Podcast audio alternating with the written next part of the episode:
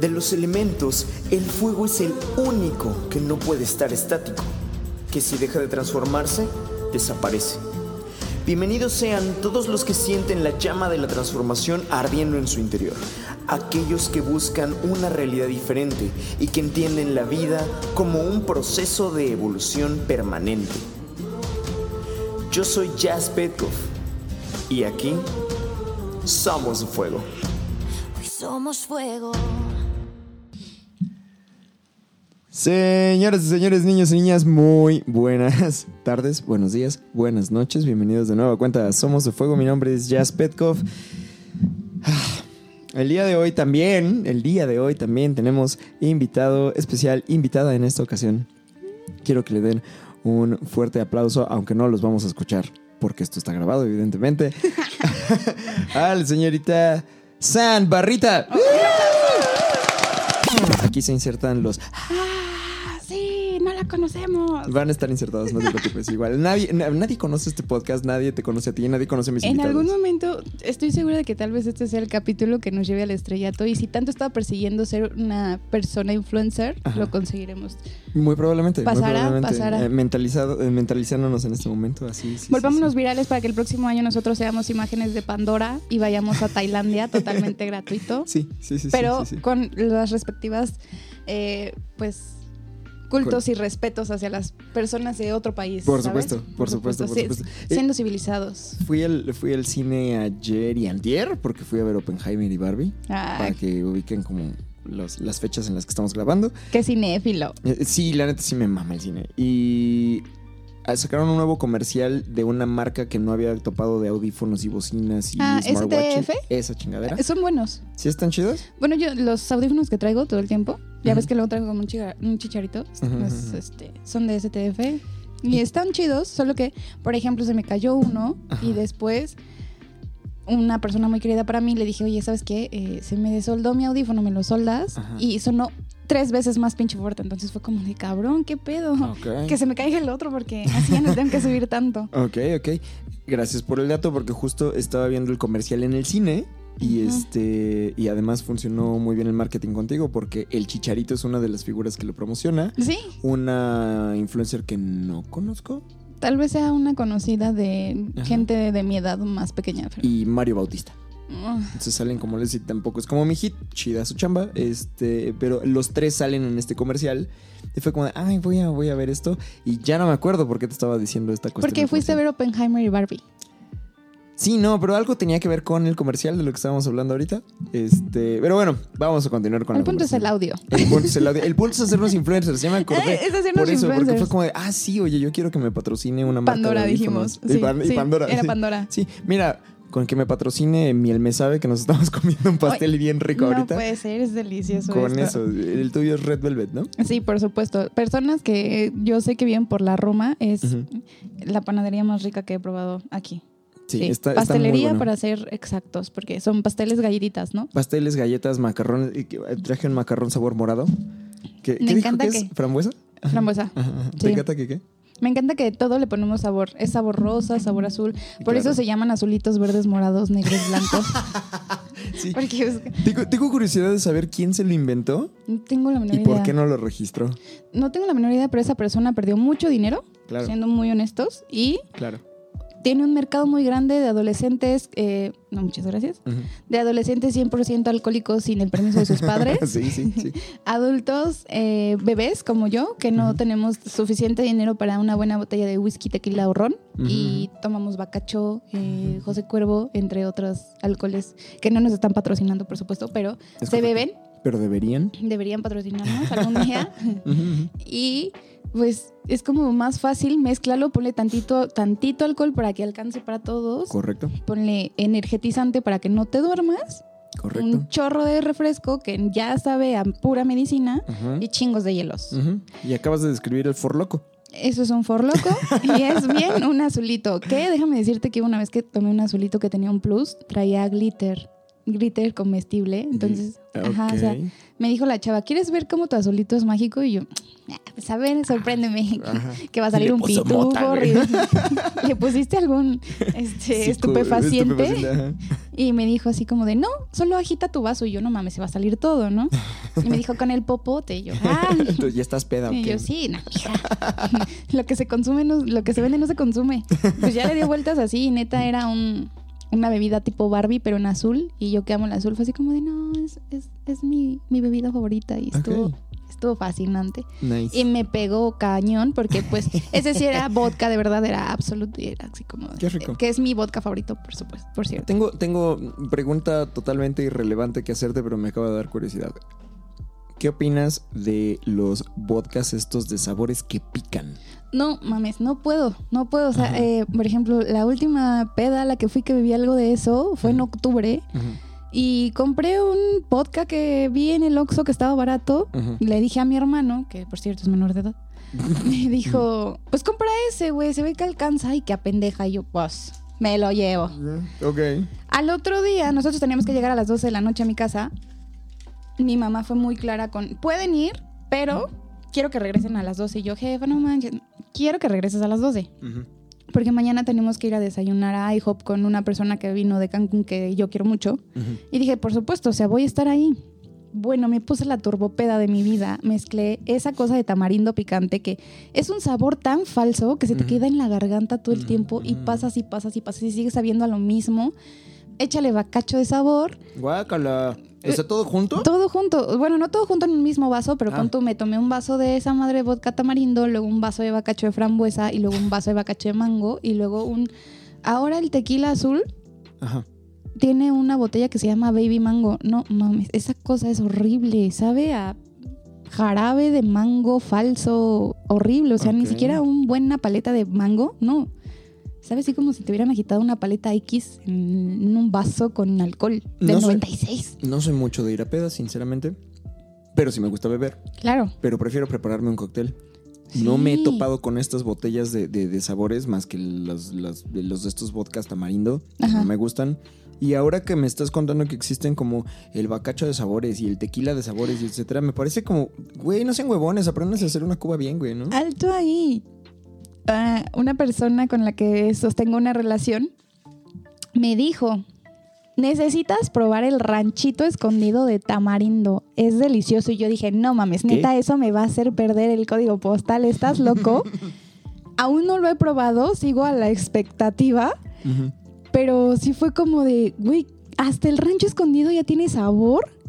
Para mí lo único que tenía sabores era el Absolute de sabores, porque es de raspberry, pineapple, apple, o sea, Y es como suavecito, ¿no? es súper leve, el sabor es muy tenue, no se pierde entre el jugo que estás tomando, el refresco que estás tomando, al contrario, se mezcla rico, tipo como la mojito. esencia rico. Ajá, ajá, Tipo ajá, mojito. Pero esto es, métele sabor porque si es más dulce esos vatos se pedan más rápido, entonces entran en hay que seguir tomando, hay que seguir tomando, hay que seguir tomando y compran más botellas y es como de... Siento que ese es el marketing, Ok. ¿sabes? Porque, o sea, peda es Sprite, Ajá. cosas de sabores, ya, ya no llamémosle vodka, es cosas de sabores porque Ok. el Bacardi es ron Ujú, ujú. y Pues hielos. el tequila es tequila, ¿no? Ajá. Ajá, hielos. Porque ahora también hay tequila de sabores. No, por favor. Ajá. Entonces es como de, solo pónganse estúpidos niños de menos de 30 años. Enloquezcan. Es más, ni siquiera de 30 Ok. años. Tenemos, yo tengo 23. Ujú. Ya llega un momento en Yo el no, que. pero- ya llega un Ajá. momento en el que la peda para mí se vuelve larga y no termina y son las 2 de la mañana y ya bebimos un chingo. Llegamos a las 7, las 8. Ok. Y para mí es como de, cabrones, ya vámonos. O sea, güey, mañana trabajo. Yo también. Es como de, llegamos en vivo. No, güey, yo sí quiero dormir. En un caso muy personal, fue la- el miércoles pasado, tuve una fiesta. Y sí les dije así como de, neta, ya, por favor, son las dos y media de la mañana. Y yo ya había tomado, y ya me sentía mal y ya me quería ir a dormir, ¿no? Y sí les dije, no sean así. Mañana tengo trabajo y tengo que aguantar a 10, 11 niños que todo el tiempo están gritando y que todo el tiempo me están hablando y no le puedo decir, guarda silencio, por favor. Fuera mi hijo, sí le puedo decir, "Eh, vete a existir a otro lado. No puedo decirles eso a estos niños porque me pagan por eso. Entonces, por favor, claramente sí me aprecian y sí me quieren en sus vidas, que dijeron, bueno, ya, eh, denle un vaso de agua a la señora y ya llévensela a dormir. La persona que estaba conmigo me llevó a dormir y me dijo, ya, ya, duérmete, duérmete. Profundo, entra en sueño profundo y no te preocupes por nada. Llegó el café. Ah, delicioso. Delicious. Muchas, muchas gracias. Eh, no, sin azúcar está ¿No? Sin azúcar, perfecto. Muy bien, qué saludable. Gracias, producción. Mi mamá me enseñó que el café no se toma con azúcar. Ok. Debes escuchar un capítulo, justo el, el antes de este te mencionaba que grabé con el muerto. Ajá. Ese güey es barista profesional. Este, Ah, sí, porque tú tienes amigos en el café. Eh, tengo amigos en todos pinches lados, gracias a la vida. Bendito. Este, y tenía una charla en algún momento con este hombre, porque él es un profesional del café y sabe catarlo, y es así una eminencia, ¿no? Y yo le decía, güey, no quiero que en algún momento tengamos una discusión como a nivel profesional, porque yo no sé de eso, pero yo me sirvo un café y le pongo leche y le pongo azúcar, y me gusta muy dulce mi café. Ajá. Y mi amigo, siendo todo el profesional que es, me dijo, güey, el café te lo puedes beber como se te pegue tu perra gana. Por supuesto. Entonces, Es no que- tienes que justificarte ante nadie. ¿Sabes qué? Es- esa más bien es una onda de los hipsters mamadores. Sí. O sea, no, no quiero decirles hipsters mamadores a los que escuchan este podcast, pero Pero sí hay. realmente pero, o sea, sí, hay. O sea, se, se volvió como un mame muy grande de en esta parte de, oye, es que el café de verdad se toma así, solito del grano. Pues comete un pedazo. Exacto, dale masca tu café. Masca tu café. Sí. O sea, y obvio, fui creciendo y descubrí que si estoy acompañando mi café con algo, puedo tomarlo sin azúcar. A veces es demasiado azúcar que se te queda tanto en la lengua. De acuerdo. Onda alcoholes con sabores. Ajá, ajá, ajá. Pero si no lo estoy tomando con nada y solo es un cafecito porque tengo frío, por supuesto que le voy a poner azúcar porque Claro. estoy perdiendo calorías por el frío. Claro. Entonces necesito recuperarlas y no está mal visto que yo quiera decir, me gusta el café con azúcar morena, porque también el mascabado, señores, no es azúcar. Ok. No considero el mascabado azúcar porque no sabe a nada. Es Sí, endulza menos, endulza menos. Y mira, yo, eh, em, como este chiste de los Simpsons de y te va a pasar a ti. Sí. Eh, ahora consumo una cosa que se llama azúcar baja en calorías. ok. La marca es así, azúcar BC, como de baja en calorías, Ok. que la venden en Walmart y etcétera, que es una combinación entre azúcar refinada y stevia, entonces son como menos calorías, pero sigue siendo azúcar, pero además no da el putazo de sabor de stevia, que a mí me desagrada mucho. Es horrible ese Ajá. sabor. Entonces, con una cucharada chiquita, endulza lo de dos o a veces hasta tres de, un- de, de cucharadas de azúcar normal. Eh, eh, y bueno, ese era un comercial gratis, ¿no? Porque te, te- te lo cuento porque además me di cuenta que no tengo problemas de salud, pero ya estoy por encima de los 30. Entonces, como de mejor me cuido porque sí he topado mucha gente de mi generación que está muy jodida, güey. Me gusta mucho que hables de esa parte de, cuidar tu salud a partir de los 30 porque, eh, dato personal, mis papás tienen 38 años. Ok. Entonces mi mamá, a partir de un evento canónico, vamos a llamarle evento canónico a todo lo malo que pasa en esta vida, Ok, ok. este, Recuerdos de la guerra. decidió sus recuerdos de Vietnam, decidió que no podía seguirse guardando todo ese enojo y furia en su cuerpo porque aparte ya tiene una mordida de cocodrilo que gracias a Dios heredé. Y fue así como de, me estoy rompiendo los dientes solo de Ah, estresarme y de, de neta, o sea, me estoy jodiendo todo y los dientes salen carísimos. Entonces ella Sí. dijo, ¿cómo voy a sacar toda esa furia que tengo contenida? Ok, voy a buscar clases de box. Se fue a buscar clases de box y hoy en día mi mamá bajó un chorro de peso, pero, o sea, pero no perdiendo eh, kilos, como así decirlo, sino en grasa muscular, en, en masa muscular. O sea, empezó a enflacar un poquito más, empezó a, a formar más eh, los, las grasitas en donde van, ¿sabes? O sea, como que la vi Eh, tener Empezó a agarrar pompa. cuerpo, dicen por ahí, ¿no? Ajá. Empezó a tener pompa de nuevo, uy, de nuevo, los brazos ya como que se le están formando. Y mi mamá es una persona diferente, o sea, ahora es como de... Sí voy a los... O sea, porque no seguimos dietas ni ninguna de esas estupideces que la gente gordofóbica hace que las demás personas crean que es necesaria en la vida, Ok. sino entendimos que mantener tu cuerpo en balance es la clave. O sea, Turbo, sí. no es... Métete a una dieta estúpida en donde solamente comas lechuga porque eso no te va a ayudar Sí. o pollito hervido. Eso no te va a ayudar, a menos de que lleves un régimen en donde estés tomando suplementos alimenticios como la creatinina, eh, diferentes tipos de no sé, ¿cómo se llaman esas cosas que ocupan los Proteínas. proteínas y todas esas cosas? O sea, eso sí realmente haz tu dieta como te, te indican, pero con un nutriólogo chido, porque vas al gym y aparte quieres hacer músculo. Exacto, y es un, es- o o sea, si lo, yo lo escucho de un coach en línea por ahí, que dice, si lo tuyo es ir a hacer cuerpo al gym porque lo que quieres es ponerte así mamadísimo, date, chingón, no es para todos. ¿no? Pero él menciona, pero sí es importante, como en la otra cara de la moneda, que aunque no sea esa tu meta, ponerte mamadísimo, y etcétera, que sí muevas el cuerpo. Sí. Todos los días, un poquito de disciplina, porque te cambia la salud, te cambia el mood, te cambia el- así todo, tu, tu química cerebral es diferente. Entonces, yo no hago gimnasio, pero sí me paro todos los días y hago por lo menos unas 20 repeticiones de sentadillas y de lagartijas y etcétera.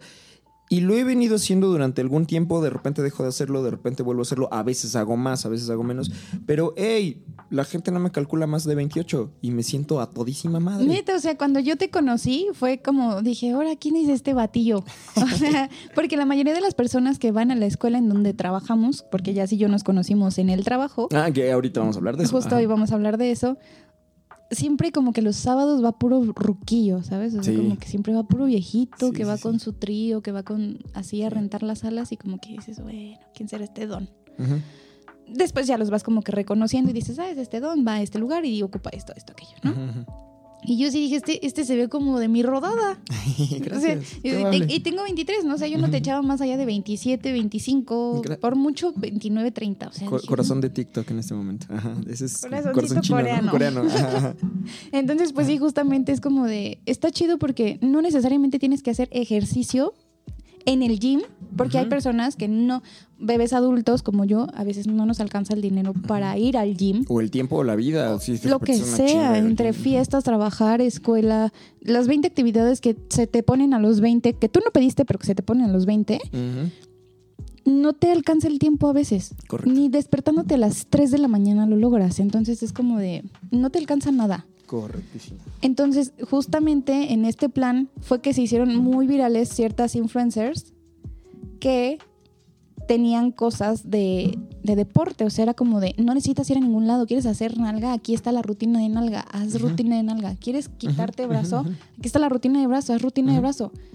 Y dices, bueno, chingón. Y son morras que ahora ya están en programas de televisión, viajando por el mundo solamente por decirle a una morra, hey, no tienes que ir al gimnasio, hazlo en tu casa. A- a- 10 minutos, no a te preocupes. Me, me entró la espinita de, de justo de hacer ejercicio y, eh, entendí lo, lo bueno que era porque un día como pensando de, ah, me quiero pagar el gimnasio, pero no me gusta ir a hacer pesas, pero luego salen muy pinches caros, pero luego es como, no es nada más, ir al gimnasio no es nada más ir al gimnasio y hacer, sino como toda la complicación de programa el tiempo y tienes que estar dentro del tiempo del gimnasio, a menos que pagues uno 24 horas, pero mis horarios siempre son un desmadre porque soy totalmente freelancer la mayor parte del tiempo, entonces es como, puta madre, tengo que ajustarme al horario del gimnasio.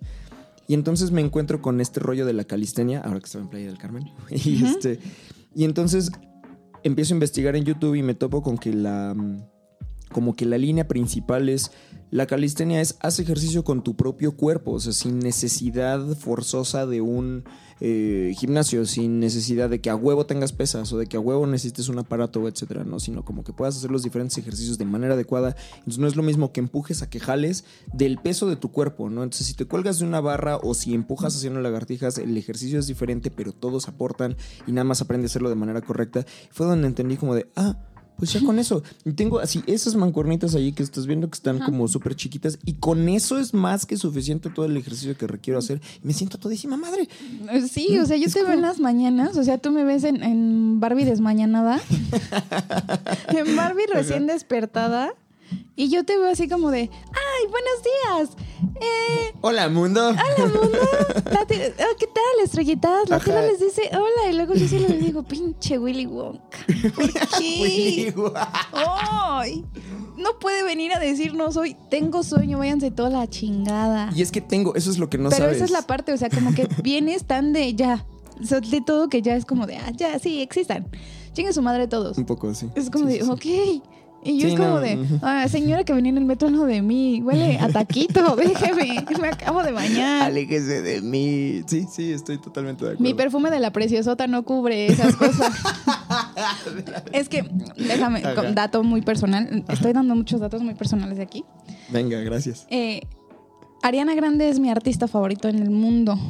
Amo a esa, a esa morra. O sea, es como de. ah, ella, por ella vendo mi riñón y un pulmón y pedazo de mi corazón para quien sea, con tal de que yo esté enfrente de ella y yo la vea cantarme a todo pulmón muchas rolas que me sé a todo pulmón. Entonces, este año en mi cumpleaños, que fue maravilloso, benditos 23 m- fueron maravillosos para mí. Qué buena onda. Mi ex jefe, que aparte es una persona muy especial en mi vida, eh, me compró el perfume de Ariana Grande que iba más con mi personalidad, que es el Cloud. A mi punto personal es un aroma dulce pero fresco y, y lindo y me dura así eternamente. Ok. Pero pues obviamente no, no tiene potencia para pegársele e impregnársele la ropa de otra señora que viene aquí conmigo en el metro Oliendo a taquitos de pastor. Oliendo a taquito. Benditos taquitos, pero señora, yo no quiero oler a taquito. Es correcto. Es muy temprano para oler a taquito. Comprendo. Perdóneme. Entonces, Sí, sí, sí.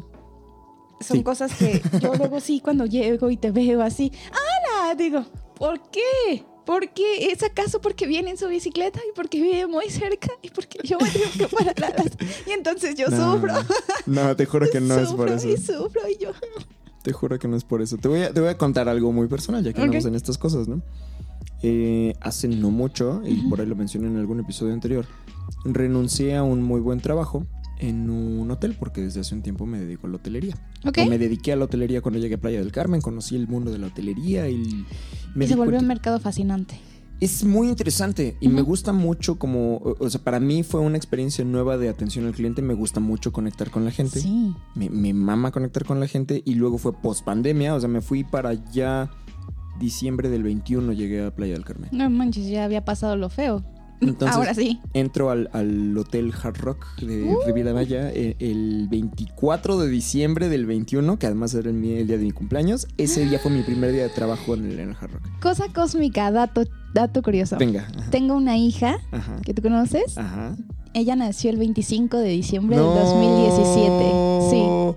sí. Qué bello. Y, tú, y tú que la conoces es así como toda locadita, Es, toda, es- toda es un amor. Es, tu nena es un amor. es- realmente toda una Capricornio. sí es. Es, es- Turbo sí, sí, o sea, es. Ay, y le quiero dar a la música, y le quiero dar a las telas, y le quiero Ay, dar al ejercicio, y le quiero dar al patín, y le quiero las patinetas, y me gusta la guitarra, pero también me gusta la batería, pero me gusta el teclado, pero me gusta cantar, pero me gusta bailar. Sí. Yo, yo lo único que le pido a la vida es dinero para poder hacer de esa niña un multiartista, porque realmente, o sea, tiene cinco años y yo no le veo dotes para la escuela. O sea, yo sí digo a mi hija, no le gira la ardilla para la escuela. Necesito meterla a una academia de artes en donde ella desde pequeña hasta grande lleve una arte. O sea, sí es necesario aprender a escribir, a sumar y a restar, pero también es necesario desarrollar lo que estás, para lo que estás hecho. Y mi hija está hecha para las artes y yo lo- la puedo ver.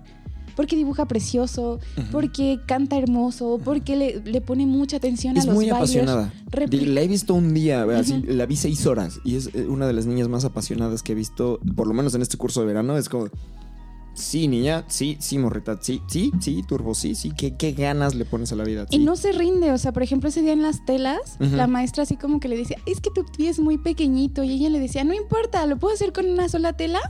A ver, inténtalo, y le salió mejor, y, y así se hace, sí, súper excelente, vuélvelo a hacer. Soy fan de tu hija. Y no se rinde, y, y es muy curiosa porque no se rinde, y es como de, la vida me la puso justo a mí, porque yo... Ay, soy cero paciente y es como de... Y ella es como tres veces, va tres Uh. veces un brinco adelante de mí. Entonces es como de, "Ay, por favor, vida, ayúdame a resistir con este pequeño humano que me pusiste, porque aunque lo pude haber evitado, personas que escuchan esto menores de edad que no tengan 30 y no quieran tener hijos, de verdad, el aborto es Cuídense. 100% legal, no pasa nada, nadie las va a juzgar y mucho menos nadie los va a juzgar por pedirle a su pareja que no quieren tener un hijo. O sea, Correcto. neta, créeme que si yo hubiera escuchado al papá de mi hija cuando me dijo, no quiero tener un hijo, mi vida hubiera sido diferente. Ok. Hoy a mis 23 te podría decir, sí, fue mi culpa porque también no le dije a mis papás a tiempo y ese vato no me dijo a tiempo, la neta no. Cuando vio que tuvimos que pagar la primera cita del ginecólogo, pero yo le dije, ah, tranquilo, no te preocupes, yo la pago porque yo tengo dinero. Ujú. Fue como de, ay, chingón. Pasa el tiempo y entonces fue como de, ya te toca pagar esto y te toca pagar. Ay, no, es que yo te dije que yo no quería.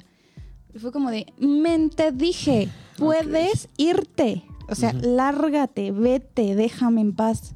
Pero eso sí, no vengas tiempo después a decirme, quiero conocer a mi bebé, quiero saber quién es mi hijito o hijita, porque claramente te voy a decir, renunciaste completamente a tus derechos desde que te fuiste. Correcto. No lo quiso hacer. Me hubiera salido mejor, más barato que si hubiera ido. La neta, un corazón roto mientras estás embarazada es la peor, es la mejor de las cosas que te puede pasar. Ok. O sea, porque pues de al menos en mi caso, el corazón roto hubiera sido la mejor de mis el mejor de mis problemas. La, no hubiera la mejor, peor cosa que pudiera suceder. Ajá, la mejor peor cosa que pudiera suceder, ¿por qué? Porque hubiera sufrido, ¿qué te gusta? Un mes, dos meses, yo hubiera dicho, "No, voy a tener el bebé del amor de mi vida que se fue." Pero entonces eso me hubiera llevado a tomar una mejor decisión para la vida de mi hija. Correcto. Como por ejemplo, poderla haber dado en adopción a una familia que realmente quería un bebé. No una niña de 17 años que no sabía ni para dónde iba, ni siquiera yo sabía qué carrera iba a estudiar en la universidad. ¿Cómo iba a saber cómo criar un bebé? No. No, pues no.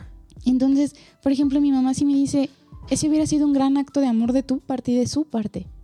Porque, y, no, y no es que mi mamá diga, ay, qué cruel, porque mucha gente va a decir, ay, qué cruel, ¿por qué le dices eso a su hija? No, simplemente fue real. Mi mamá sabe que yo no soy paciente, que yo no estaba preparada, que yo no estaba lista. Y me lo dijo, puedes dar en adopción ese bebé, dáselo a una familia que sí lo quiera. Tú, yo no te di esa oportunidad a ti, cabe recalcar, me tuvieron a los 14 años, Oh, entonces mis papás no tuvieron la oportunidad de, de nada para mí. Entonces mi mamá me dijo, ¿por qué no haces tú lo que a ti te hubiera gustado para ti? Unos papás que te llevaran a Disney, que fueras a la playa cada cierto tiempo, unos papás que estuvieran contigo presentes, que te amaran. Y no un par de niños que apenas si podían con sus propias vidas y tenían que hacerse cargo de otra más. Y repetí el patrón. Entonces, un corazón roto hubiera sido la peor mejor cosa que me hubiera pasado. ¿Por qué? Porque entonces yo ya no hubiera sentido ese tipo de atadura hacia un bebé que realmente hasta el día de hoy no sé qué tan bien he hecho mi trabajo. Sigue viva, sigue viva y, y- y muy bien viva. Pero Y a veces, Muy viva. pero a veces siento que le hace falta más una mamá. O sea, Ok. no, pues soy como más como su, su roomie, su compita, ¿no? O sea, como que la trato de esa manera. Pero a ella le hace falta una mamá, una mamá bien. Ok. Al contrario de muchos de sus compañeritos, ¿no? De la escuelita que es como de, ay, mi niño, ¿y cómo te fue, mi amor? Y te amo. Y que las mamás religiosas, que la bendición, que Diosito te acompañe. Y yo es de, ponte chingona, no dejes que nadie pase por encima de ti, no dejes que nadie lastime tus sentimientos y si alguien te hace algo que a ti no te parezca, díselo a quien se lo tengas que decir. Y si no te escuchan, me lo dices a mí y yo se lo digo a la persona que se la tenga que decir. Porque tú estás primero, ¿ok? Ok, y mi hija siempre entra con ese énfasis a la escuela. Eso, eh, digo, me voy a atrever a hablar de algo que no me atraviesa porque yo no soy padre Claro, y porque no soy mujer y porque no estoy como en esa situación. Solo lo que he visto como en casos que pudieran ser paralelos a- a- al, al tuyo. ajá, Que de alguna manera incluso es el caso de mi mamá. Mi mamá me tuvo como planeado y con tiempo y etcétera. claro, claro. pero el discurso que yo escuchaba en su momento, como el que he escuchado de algunas otras madres jóvenes en, en edad moderna, en edad, perdón, en la época moderna, eh, es más o menos parecido. Eh, y he visto resultados que, al menos en mi juicio personal, que reitero, pues está muy sesgado desde mi inconsciencia de que esas situaciones no me atraviesan, Claro, eh, sale bien, o sea, es como lo estás haciendo chido. No tengo como mucho muestreo, ¿no? Conozco a tu hija un día y eh, a ti tengo poco tiempo de conocerte. claro. Pero es, es, eh, yo escuchaba eso en mi casa, ¿no? En, en- mi mamá no es nada religiosa, cero, ¿no? Así, los, los, los abuelos que tuve por parte de mi papá, y como vivimos bastante tiempo, o bueno, por lo menos los primeros ocho años de mi infancia estuvimos como ahí pegados, Ok. eh, sí hubo como de, ay, vamos a bautizarlo. Y mi abuela me llevó a la iglesia y aprende a rezar y tal. comunión. Y, y- y en algún momento yo pedí primera comunión. Ay, ay, quiero hacer primera comunión. Claro, Y, eh, pero Porque quería la el fiesta. engaño es la fiesta. Ajá, el engaño claro. es la fiesta, por supuesto, porque cuando yo cumplí 10 años nació mi, mi- mi segundo hermano. Ajá. En esa preparación llega mi abuelita materna y mi abuelita paterna a decirme, ¿ya estás lista para hacer la comunión, mija? Y yo, ¿qué es eso? Ajá. Y mi mamá, es perder tu vida social todos los sábados de aquí a un año y medio más o menos. Y yo, o sea, ¿cómo? Tienes que ir a la iglesia a tomar la, el sagrado catecismo y luego ya haces tu primera comunión, pero también tienes que ir a misa los domingos. Yo, ¿y, ¿y qué gano en misa? Un sellito, un sellito de asistencia. ¿Es neta? Era un sellito del corazón de, del Sagrado Corazón de Jesús con ojitos y carita que decía, gracias por asistir a la misa. Aún la recuerdo, es una, era una cartulina, Ay, un pedazo de cartulina. Pero, o sea, sí, dentro de, esa, de esas madres, o sea, son cosas que haces obligado solo porque si vas te hago una fiesta. Digo, la fiesta de mi, de mi primera comunión estuvo poca madre porque Ajá. hubieron unos tacos deliciosos. mi papá en ese entonces tenía un buen varo y le dijo al taquero, Ya estamos de vuelta, disculpen la interrupción, tuvimos una pequeña falla técnica. bueno, pero retomando, ¿Estabas contando? Ajá. cosas que te hacen hacer tu familia con engaños por la fiesta, la primera comunión. Me, me sucedió una cosa más o menos por el estilo. Y no, porque mi mamá era como de, pues sí, voy a dejar que te des como una empapada de, de cuestión religiosa. Era como, mi mamá no participaba de ello, No. pero como vivíamos con mi abuela, que sí era como de, todas las noches tu padre nuestro, mijo, y entonces, y bla, bla, bla. Y respeto, de la guarda para que no sueñes feo. Ajá. Y yo decía, va, ¿no? Y, y recuerdo que como niño de cinco años había dentro de mí como este feeling de, Diosito sí. me está cuidando. Más bien era como un deseo como, no sabía ponerle nombre, pero sí era como de querer conectar con mi espiritualidad. Es como de, ah, bueno, más allá de mí, más allá de mi yo físico, más allá de lo que estoy pensando, existe como un algo, más allá de la gente que veo, ¿no? Así es. Y, y pero sí, cuando dije, ah, yo quiero tener primera comunión, porque mi abuela sí fue la que dijo, mi mamá se acercó y me dijo, ¿seguro? Y yo, ajá. Sí. Y me dice, ¿sabes lo que implica? Y yo, ni perra idea, jefa. Obviamente no le dije así, ¿no? Y este, No sé, pero quiero. Ajá, y me dijo así como, mira, eso va a implicar que vayas al catecismo todos los fines de semana, que te pares temprano, y yo he sido enemigo de pararme temprano toda la vida. Es la escuelita de la iglesia. Ajá, ajá. Y yo así como, de, neta, escuela, el fin de semana, y me sábado dijo... y domingo. Ajá, y me, y me dijo así como de, y todo lo que puedas aprender ahí. Ah, además, yo era niño Montessori. En ese tiempo yo era niño Montessori. Ok. Entonces, sí, estuve un par de años en, en primaria en Montessori. Entonces fue como de, ¿neta quieres eso? Porque no es como la escuela a la que vas. O sea, no es como que vayas y juegues y aprendas y tú puedas ser como autodidacta, entre comillas, el, el conocimiento, ¿no? Ahí es como de te sientas y escribes y aprendes y recitas como periquito estas cosas. Y me dijo, y además, ¿quién sabe? Mi mamá me inculcó mucho la cuestión del pensamiento crítico desde muy morrito. Claro. Entonces sí me dijo algo así como, lo que vayas a aprender ahí habrá que ver cómo lo interpretan las personas que te lo enseñan, porque la Biblia es diferente libro. dependiendo de la religión Y tendiente a ser malinterpretada dependiendo de quién te la explica. Por y yo así como de, ah, y le dije, ¿puedo leer la Biblia? Y me dijo, pues puedes, pero si gustas yo te voy asesorando. O sea, mi mamá sin, eh, como con el afán de no vamos a meternos a enseñarte religión, sino de vamos a que aprendas de espiritualidad y entiendas cómo funcionan los sistemas religiosos en el mundo. Claro. No me lo dijo así, ¿no? No, pero Fue como- esa fue la intención de. Ajá, ¿no? Y, y fue una cosa muy interesante porque al final. Ah, porque además, eh, haciendo me preguntas, mi mamá descubre que a mí me interesaba ese rollo porque pues, yo lo que quería era la fiesta. Me dijo: No te preocupes, yo te hago un pastel y para tu cumpleaños te traemos el mago y el payaso y la comida y los amigos y lo que quieras. Entonces fue como: Ah, igual voy a tener fiesta. De No todos modos iba a haber Y fiesta. no tengo que ir el domingo a la escuela. Y ya no lo voy a hacer. Ok, Ajá, excelente. Justamente yo em- em- empecé a implementar como ese tipo de crianza gracias a mi mamá.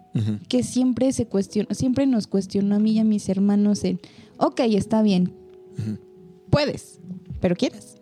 Ajá. Ahora empezó, lo implementó más como con mi, a partir de mi hermano el mediano, porque mis papás se divorciaron cuando yo tenía 12 años. A partir de que mi mamá se queda sola con mis hermanitos, que fue cuando yo tuve 17 y mi hermano el más chico tenía 11 y el otro tenía 7, Ok. fue que empezó a cuestionarse el puedes, pero quieres. Y empezó a implementarlo y empezó a funcionar en mis hermanos y obviamente el recelo de la primera hija a la que le tocaron los madrazos de ciertas cosas era como de no mames, ¿por qué a mí nunca me preguntaste todas esas madres, ma? Porque no la sabía. Y fue justamente eso, fue un- es algo que acabo de descubrir que sí funciona. Lo lamento, discúlpame. No fue mi intención no hacerte parte del plan, sino simplemente no sabía cómo hacerlo. Sí. Entonces es ahí en donde dices, pues chingón, ¿no? También en el amar está el perdonar. Bingo. Entonces es como el, yo perdono que a mí me tocó ser el, el proyecto de prueba, el sujeto, el conejillo de indias. Pero gracias a eso hoy tengo un hermano no machista, demasiado fémino, en, con una masculinidad demasiado fuerte, o sea, no es frágil, o sea, porque él puede pintarse las uñas, pintarse el cabello, andar de colores, Ajá. besarse a otros güeyes en una fiesta si él quiere y no Ajá. necesariamente porque sea gay, sino es porque quiero intentarlo, Ajá. quiero saber qué pasa, qué se siente besar a un güey como yo o besarme a 20 viejas al mismo tiempo porque puedo y quiero y no le estoy faltando al respeto a ninguna, sino simplemente es, ¿quieres un beso? Sí, va. Eso se han vuelto mis hermanos. ¡Qué buen pedo! Se han vuelto mis hermanos y más con una mamá que, por ejemplo, a mí sí me tocó es, puedes tener sexo. El sexo no es malo, al contrario, es divertido y placentero. Pero cuídate. Aquí está, es para ti. Úsalo con sabiduría. No solo lo uses por usarlo, solo úsalo con sabiduría. Ok. Bingo. Claramente no seguí la regla, Mm. pero obviamente ya fue un error muy mío que tuve que asumir que hoy a mis 23 años digo, gracias. Y me lo guardo porque digo, ¿sí lo voy a ocupar? Sí lo voy a ocupar. Entonces, pero al final de eso, el seguir cuestionando a las personas, el puedes, pero quieres, es, el- es la clave de muchas cosas. Por ejemplo, mi hija puede- me dice, ¿no? ¿Puedo brincar en la cama? Puedes. Pero si te caes y te lastimas, ¿a quién le va a doler? Todo tiene una consecuencia o Exacto. posible consecuencia. Así es. ¿Estás Porque puede que no se, está- es posible que no se lastime, ¿no? Ah, sí. Pero ¿y si mejor me sujetas? Puedo sujetarte ciertos minutos. No más. Porque no es algo que yo quiera hacer. Y se vale que yo te diga, no quiero estar aquí parada mientras tú brincas y descompones tu cama porque se le va a salir un resorte. Entonces, te agarro. ¿ok? Bueno, pasa lo que siempre tiene que pasar. O se dobló el pie, o se pegó, y entonces ya no quiero volver a brincar en la cama. Ok, no lo hagas. Pero pasan dos días y obviamente lo vuelvo a hacer. Entonces. Ajá. a final del día es como de, puedes hacer las cosas, pero ¿quieres hacerlas? Sí, y aprendes a pedirle el agua a los camotes a la vida por medio de la experimentación. No, eh, o sea, más allá del experimenté la situación, experimento todo lo que conlleva alrededor. Eso Por genera una conciencia del entorno bastante chida. Exacto. Eh, creo que justamente dentro de estas cosas que puedes aprender, cuando mi mamá empezó a implementar el pues, pero quieres, fue cuando yo llegué y le dije, mamá, me voy a vivir con mi novio. Ujú, Y mi mamá me dijo, puedes. ¿Pero quieres? Si te vas a vivir con tu novio, no sabes a qué condiciones vas. Tú aquí tienes fruta, yogur, verduras, carne, comida todo el tiempo. Tu refrigerador está lleno. Aparte estás embarazada. Necesitas comer. Aquí está tu cama, aquí están tus cosas, aquí está tu ropa, aquí está tu Spotify, tu Netflix, tu Amazon Prime, tu, todas las plataformas digitales que yo quisiera. Están para ti, aquí. Aquí tienes tu computadora, aquí tienes a tu familia que te va a apoyar, que va a estar contigo. ¿Te quieres ir? Mi deseo y mi necesidad por tener una familia o volver a tener, a recrear una familia porque la mía estaba rota, Desde tu perspectiva. desde mi perspectiva, por supuesto, porque no estaba rota. Me fui. Me fui a vivir la peor guerra mundial de mi vida. Ok.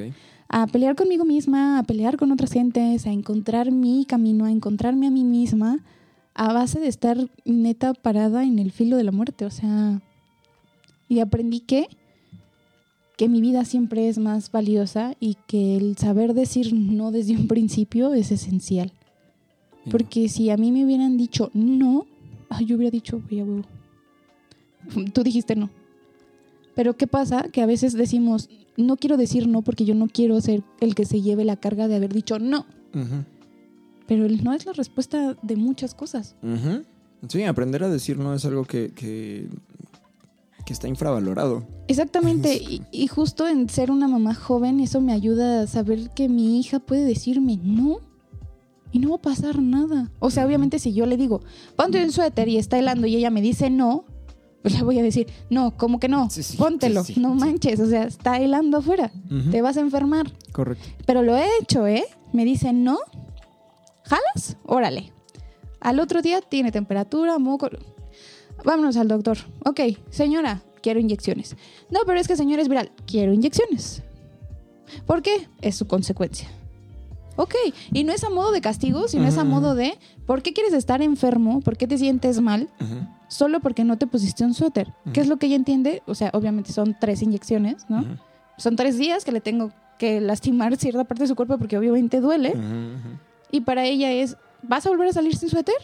Sí. No, espera, es, que es valiente. Sí. ¿Vas a querer que te inyecte como la otra vez? No. Entonces, al menos ponte un chaleco. No te pongas un suéter, ponte un chaleco. Entra con los brazos helados si quieres, pero no te enfríes la espalda. Y ponte zapatos. Ok. Y puedes irte, ve, a existir. Sí, sí, sí. Muchas, muchas personas me juzgan porque para mí es como, tu hija no trae zapatos. ¿Y? Es que hace frío. ¿Y? ¿No le duelen los pies? Al rato a ella es a la que le va a doler, a ti no. Y a la que se la va a fletar voy a ser yo. Traducción, no estés chingando. Déjala. Ajá. Entonces es como de, me sorprende que seas tan liberal. No, no soy liberal, sino simplemente la dejo tomar sus propias decisiones. Porque tiene cinco años. Y si no quiere ponerse zapatos, no se los va a poner. O me pasa, ¿no? Tiene unos zapatos súper viejos. e- Esos, esos de unicornio que traen. Ya, ya, ajá, ajá. Son están viejos, preciosos. están Están, preciosos. madreadísimos, pero están Est- preciosos. pero están puteadísimos. No es que le gusten por la figura, Ajá. es que son cómodos. Ok, Y para ella su comodidad es primero. ok. La llevo a casa de su papá y el papá es como de, ¿por qué trae esos pinches tenis todos feos? Háblalo con ella, güey.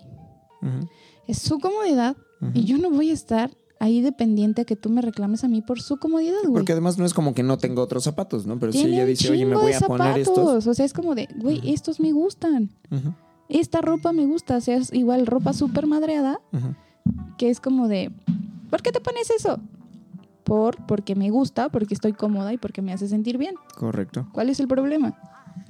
Está toda fea tu ropa. ¿Y tú te la estás poniendo? No, entonces. Soy fan de tu hija. O sea, es- ella es así. pero es, es así, gracias. La neta es gracias así. Es así gracias a mi madre. O sea, porque mi mamá es como de. Si alguien te pregunta algo, pregúntale quién. En mis tiempos, mi mamá me hubiera ajá. dicho: Ay, hijita, pues no le hagas caso. Ajá. No le hagas caso. Y que ya no sea tu amigo. Ya no lo peles. Mi mamá me hubiera dicho eso a mí. Llega mi hija y un día le dice, fulano de trapos me dijo que por qué me corto el cabello como niño y me hizo enojar porque, dato curioso, a mi hija le encanta Ana Mari de la película de Raya de Disney. Tiene el mismo corte. ujú. Y entonces mi mamá salió y le dijo, pues vas mañana y le dices a fulano de trapos, ¿quién? Pero así, Samantha, dile, ¿quién? Y, y si me dice, ¿tú? Me dice, tú, y le dice mi mamá, tú le respondes, te preguntó. Y se la aplicó y mi mamá el otro día se fletó a la maestra. Ajá. Oiga, señora, es que ese tipo de contestaciones pues no son no adecuadas para la escuela. mamada, señora. Exacto, o sea, es, es como de, puede lastimar los sentimientos de los compañeros. Y mi mamá le dijo, ellos lastimaron los sentimientos de mi niña al estarle cuestionando su corte de cabello. Cuando a ella le gusta su corte de cabello, nadie le paga el peluquero, se lo paga su mamá. Y si tiene algún problema, háblelo con mi hija, pero es una niña de 23 años. ¿Usted quiere hablarlo con ella? Le va a contestar igual o peor, ¿eh? Así que aguas. Aguas. Entonces, Sí, sí, sí. la maestra obviamente optó por decir, Regis, nada más no podemos hablarnos así en la escuela, ¿vale? Ok. Si se quieren hablar hacia afuera, adelante. Pero aquí en el salón, no. Mi hija dijo, acato la orden. Pero afuera, mira tú, fulano de trapo, si me sigues a diciendo... este. Literal, no le da miedo darse con los niños. Oh, Mi papá y mis hermanos son hombres.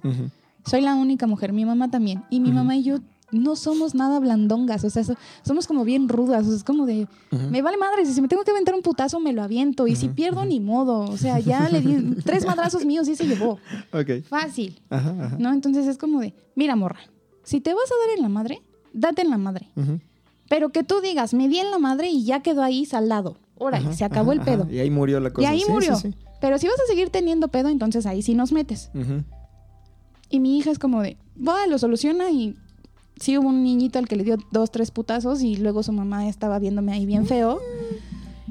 Y yo llegué y le dije, te ofrezco una disculpa a nombre de mi hija, disculpa que mi hija no está pidiendo y disculpa que yo no tendría que pedir, Pero la verdad es incómodo que me veas feo por una riña de niños. Tu hijo y mi hija ahora se hablan, son amigos. O sea, es como de, no me veas feo por algo que tú pudiste haber evitado si educas bien a tu hijo y no se mete en la vida de otras personas. Le Sí, digo, no se dedica o sea, a chingar al prójimo, eso es educación básica. O sea, no te metas con otros. No se van a meter contigo. Ujú, Déjalos existir.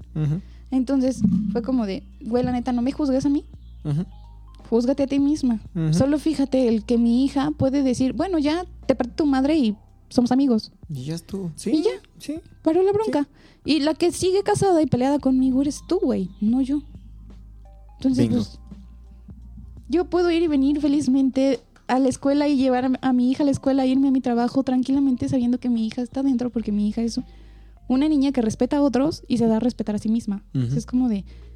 Y no darse a respetar a sí misma como la gente piensa, ¿no? Como niñita me siento bien y soy muy bien portada. Ujú. No, sino simplemente no me meto contigo. Sí, ¿no? marca bien sus límites. Es como, no me voy a meter contigo, pero tampoco voy a permitir que te metas conmigo. Exacto. Y las veces que lo ha permitido, hubo una niña que le hizo un comentario por sobre cómo comía. O sea, mi hija estaba como comiéndose unas galletitas y mi hija es de pellizco la galletita y me meto un pedacito a la boca y le tomo mi lechita y así y se va. por- ujú.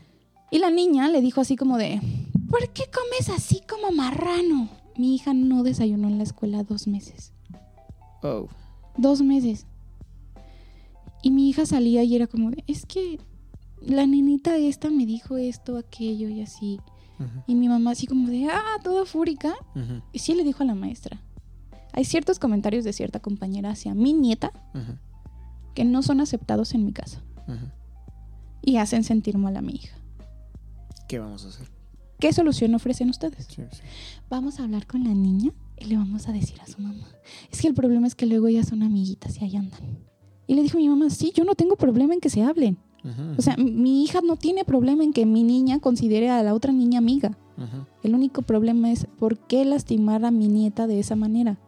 Ella no sabe si mi nieta come así porque le duele la muela, o porque simplemente no es atascada, o porque simplemente así come. ujú, Es- es- o sea, mi mamá le dijo, para nosotros es como un pollito, come como un pollito, pellizca la comida, ¿qué tiene de malo? O sea, si mi nieta no se anda fijando en cómo comen otros, ¿por qué esta niña así? Quiero, quiero agarrar esto que estás contando para hacer un comentario de. Digo, porque además ya llevamos casi una hora platicando y no hemos entrado al contexto de cómo nos conocimos. Exacto. Entonces voy a ponerle un poquito de stop ahí para dar este contexto. Vamos a darle con- giro. Ajá. Ok, va. Nos topamos en un curso de verano que estamos eh, coimpartiendo en una escuela. Que cabe Para- para recalcar niños, ¿no? que yo no estoy preparada para dar clases. Por dos. Por dos, sí, no, no, no. En mi, en mi cabeza nunca pasó que sí, como de, ay, hay que echarse por lo menos un titulito de... pedagogía, una onda por el estilo. No, no, ni No idea. estoy preparada para dar clases, pero lo hago. Y hasta donde lo he visto, ha salido bien. Sí, sí. No, ha le, le salido echamos un chingo mal. de ganas y. La neta es que se me quema la cosas. neurona pensando en cómo esos güeyes van a divertirse conmigo, la neta. Me, me, me cagó, me cagó y me dio mucha gracia porque cuando Humberto me dice, Humberto es el dueño de la escuela, hola Humberto, me dice, Saludos al dueño de Meraki. es correcto, me dice, estoy buscando a alguien así como con tu perfil para que venga a apoyarme a dar el curso de verano. Y yo, Oye, ¿cuál es el perfil? sí, y yo también así como de, no estoy seguro si, ¿Es un halago? si es un halago, si estoy preparado, si me estás subestimando o sobreestimando o, o qué, ¿no? Me dice, no, no, no, alguien que tenga como esta capacidad y esta energía y tal. Y yo dije, ay, bueno, sí, ¿no? A mi mamá la atención al cliente y el conectar con la gente. No soy especialista en niños, pero, pero me Pensaste que cambian. ibas a ser el recepcionista, el que los lleva al baño. Yo pensé que iba a ayudar, así sinceramente yo pensé que iba a ayudarle más como con cuestiones administrativas y tal vez mecánicas, pero no como de... eh, como de darle clases a los niños. Académicas. Sino, ajá, sino como, no sé, un poco diferente, ¿no? Ujú. No sé exactamente qué me imaginé.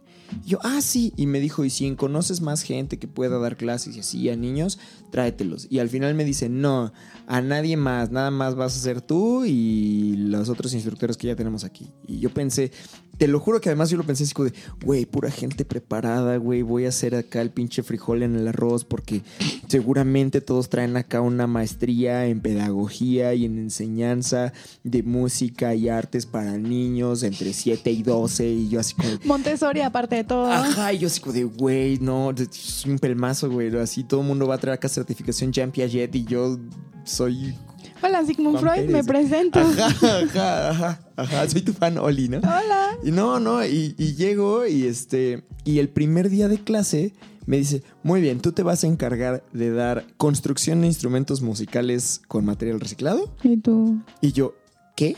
Y me dice, y también te vas a encargar de dar taller de experimentos musicales. ¿Y Y yo? What the fuck, dude? Y tú, apenas hice explotar un volcán, amigo. Sí, sí, y no me salía, güey. Mi volcán de la secundaria no explotó. No, y entonces eh, me dice, ¿qué traes preparado? Y yo, obviamente nada, Nada. brother. No mames, ¿no? Entonces tuve que improvisarme ahí un chingo de cosas y jugar con... eh, No encontramos arena y ese día hicimos el experimento de las ondas sonoras con bicarbonato. Ok. Funcionó. Funcionó, resolvió un poquito. Este, los niños se la pasan bien, digo, en eso sí puedo confiar en mi capacidad de conectar con la gente. ¿no? Mira, si no se la pasaran bien, no hubieran regresado. Estoy muy de acuerdo. O sea, es como de, mamá, es que ya pagaste cuatro semanas del curso. Ajá. Y luego, hijito, la neta me estoy aburriendo machín. Mejor ve y pide tu dinero y méteme a un curso de natación. Yo, hijo, hubiera eh, hecho eso, ¿no? Pero, al contrario, esta semana siento que han entrado más niñitos y está súper divertido porque, pues, mientras más, más bola, más desmadre. Entonces, chido. Y aparte conectamos chido con ellos. Digo, también está la clase de danza aérea y está la clase como De instrumento y la clase de baile, etcétera. Y se ha convertido en una dinámica muy bonita. Ahora, ahí nos conocimos. Todo muy chido. Estamos aprendiendo sobre la marcha cómo lidiar con estos niños que obviamente no son nuestros esto- y vienen de estos backgrounds tan diferentes. Es que todos son completamente distintos. O sea, Cañón. te pones a pensarlo y hay unos hermanos que se aman y se odian, pero son hermanos. Pero Sí. hay otros niños que son hijos únicos, que no sé de qué me estás hablando, porque tengo que compartir y por qué hablas tú en centro como, ¿Por qué mal. hablas tú si la atención es mía? Exacto, ¿por qué estás hablando? Y hay otros niños que, por cierto, ya me mencionaron que tienen cierta capacidad eh, mental diferente. ¿Hay una neurodivergencia ahí? Neurodivergencia, exactamente. es- este, tiene TDAH. Ah, TDAH, ok. Entonces, el niño es como de... mm, Así como se me va el pedo así. Ajá. se, se puso un, un seudónimo él solito. Ese, ese está muy bueno. Es un niño, eh, así para la audiencia que nos escucha, es un niño que llegó, se llama, vamos a decir que se llama Pepe. Pero llegó y dijo, yo me llamo Pepe, pero me dicen el Timmy. Y se refiere a sí mismo en tercera persona. Entonces lo agarramos de broma, pero nos dimos cuenta que era en serio, porque de repente gritamos, a ver tú, el Timmy, ven para acá. Y viene el Timmy. Sí. Él solito, estoy segurísima de que se inventó el apodo para el curso. Muy seguramente. Pero él llegó tan seguro de sí mismo y dijo, yo soy el Timmy. Ajá, ajá. Y tú dices, ok, Timmy, bienvenido No, no, no, al no equipo. Timmy, el Timmy. Ok, bienvenido al Timmy. Bienvenido al equipo. Porque justamente me acuerdo que le dije, ok, Timmy. Ajá, ajá. ajá. No, Miss. No, el, el Timmy. Timmy. Ajá. Y yo, Ok. dude, aquí no te pito. no, pero es el Estamos Timmy. un poquito del otro lado. Pero aparte, soy, soy fan de ese niño en algunas formas porque En otras Es- es, muy desesperante. es pero... un personaje. Sí, claro, por supuesto. El morro es un personaje. Llega vestido de, de, de rapero slash reggaetonero, pero es fan del rock pesado. Sí. Es, es una combina es una guacareada de tres vatos que se encontraron en un, en un bar. Neta. Ajá, en una, en es una la peda del centro. guacareada, sí, es la guacareada del güey chaca que viene de vender el punto de mota con el güey que se siente un hit porque ve básquetbol Ajá, ajá. y un güey ajá. rockero que dijo que sus pinches mugrosos. Ajá, ajá, bola de posers. Pero también está igual de pedo y marihuana. Y sí, sí. bueno, o sea, Sí, y sí, ya sí, se sí. aventaron ahí una guacareada de ah, el Timmy. Sí, sí, eh, fue muy chistoso porque su, su nivel de referencia, así las referencias que viene manejando son muy variadas. El día que estaban eligiendo un nombre para su ensamble musical es como de, ¿cómo le vamos a poner? Los hijos de Anuel. Y yo, ¿Qué? obvio, no, vato, ¿no? El- Bebecitos. Ajá, y corte a lo siguiente que dices, bueno, está bien, vamos a ponerle Tokyo Hotel. Y yo, Esa banda ya no, existe. Esa- así, ya hay una banda con ese nombre. ¿Y el quién? Pues Tokyo Pues Hotel, Tokyo morro. Hotel. Aparte, ¿no has visto a los integrantes? Uno se puso bien guapo. Y se puso, se puso bien, este, bien intenso cuando otro de los niños que no conocía Tokyo Hotel ve una imagen y dice, pero la vocalista es niña. y Ey, él, no, no es una niña". Es un nombre. Y se puso bien hardcore. Que hubo que desviar, eh, ya ni siquiera lidiar con el argumento, desviar la atención. Solo de desviar ahí. la atención. Porque fue como de, bro, bro, o sea, yo no te, entiendo, puedes poner así. Sí, exacto. Tranquilo, Eh, ¿no? volvemos a lo mismo. Enseñanzas y crianzas completamente diferentes. Porque para él es, oye, no importa cómo esté vestido, si está maquillado o no está maquillado. Es correcto. Él es el hermano del, del rastudo. Él es, sí parece una niña. Del sí. rastudo de tu jefe. Ah, no, Es- perdón. Ese es otro rastudo.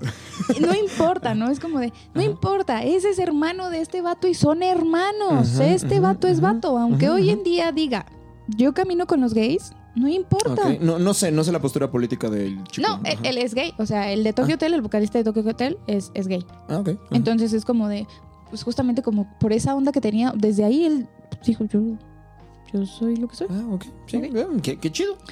Bueno, terminando la historia de Tokyo Hotel, se me hace muy divertido que él sí defienda ciertas cosas porque lo he visto muy firme ante ciertas posturas.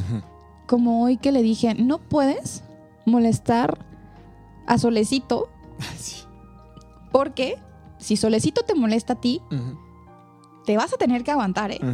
Y no va a haber nada de que le digo a mi mamá porque entonces el día que tu mamá diga, ok, sí señora, se trató de contener esa, esa tensión, pero su hijo prestó rienda a...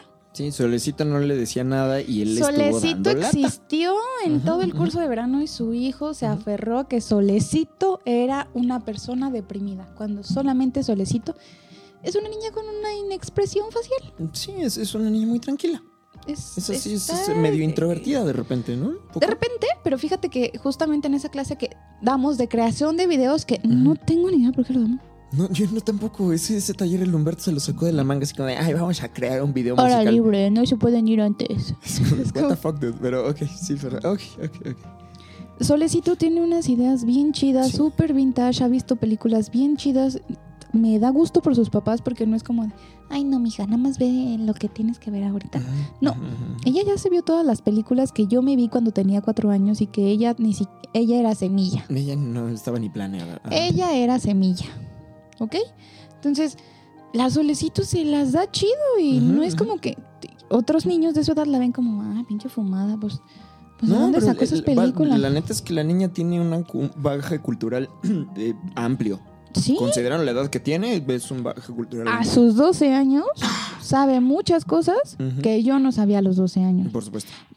La vi editar un video en TikTok, así mamón, Ahí en corto. tres minutos.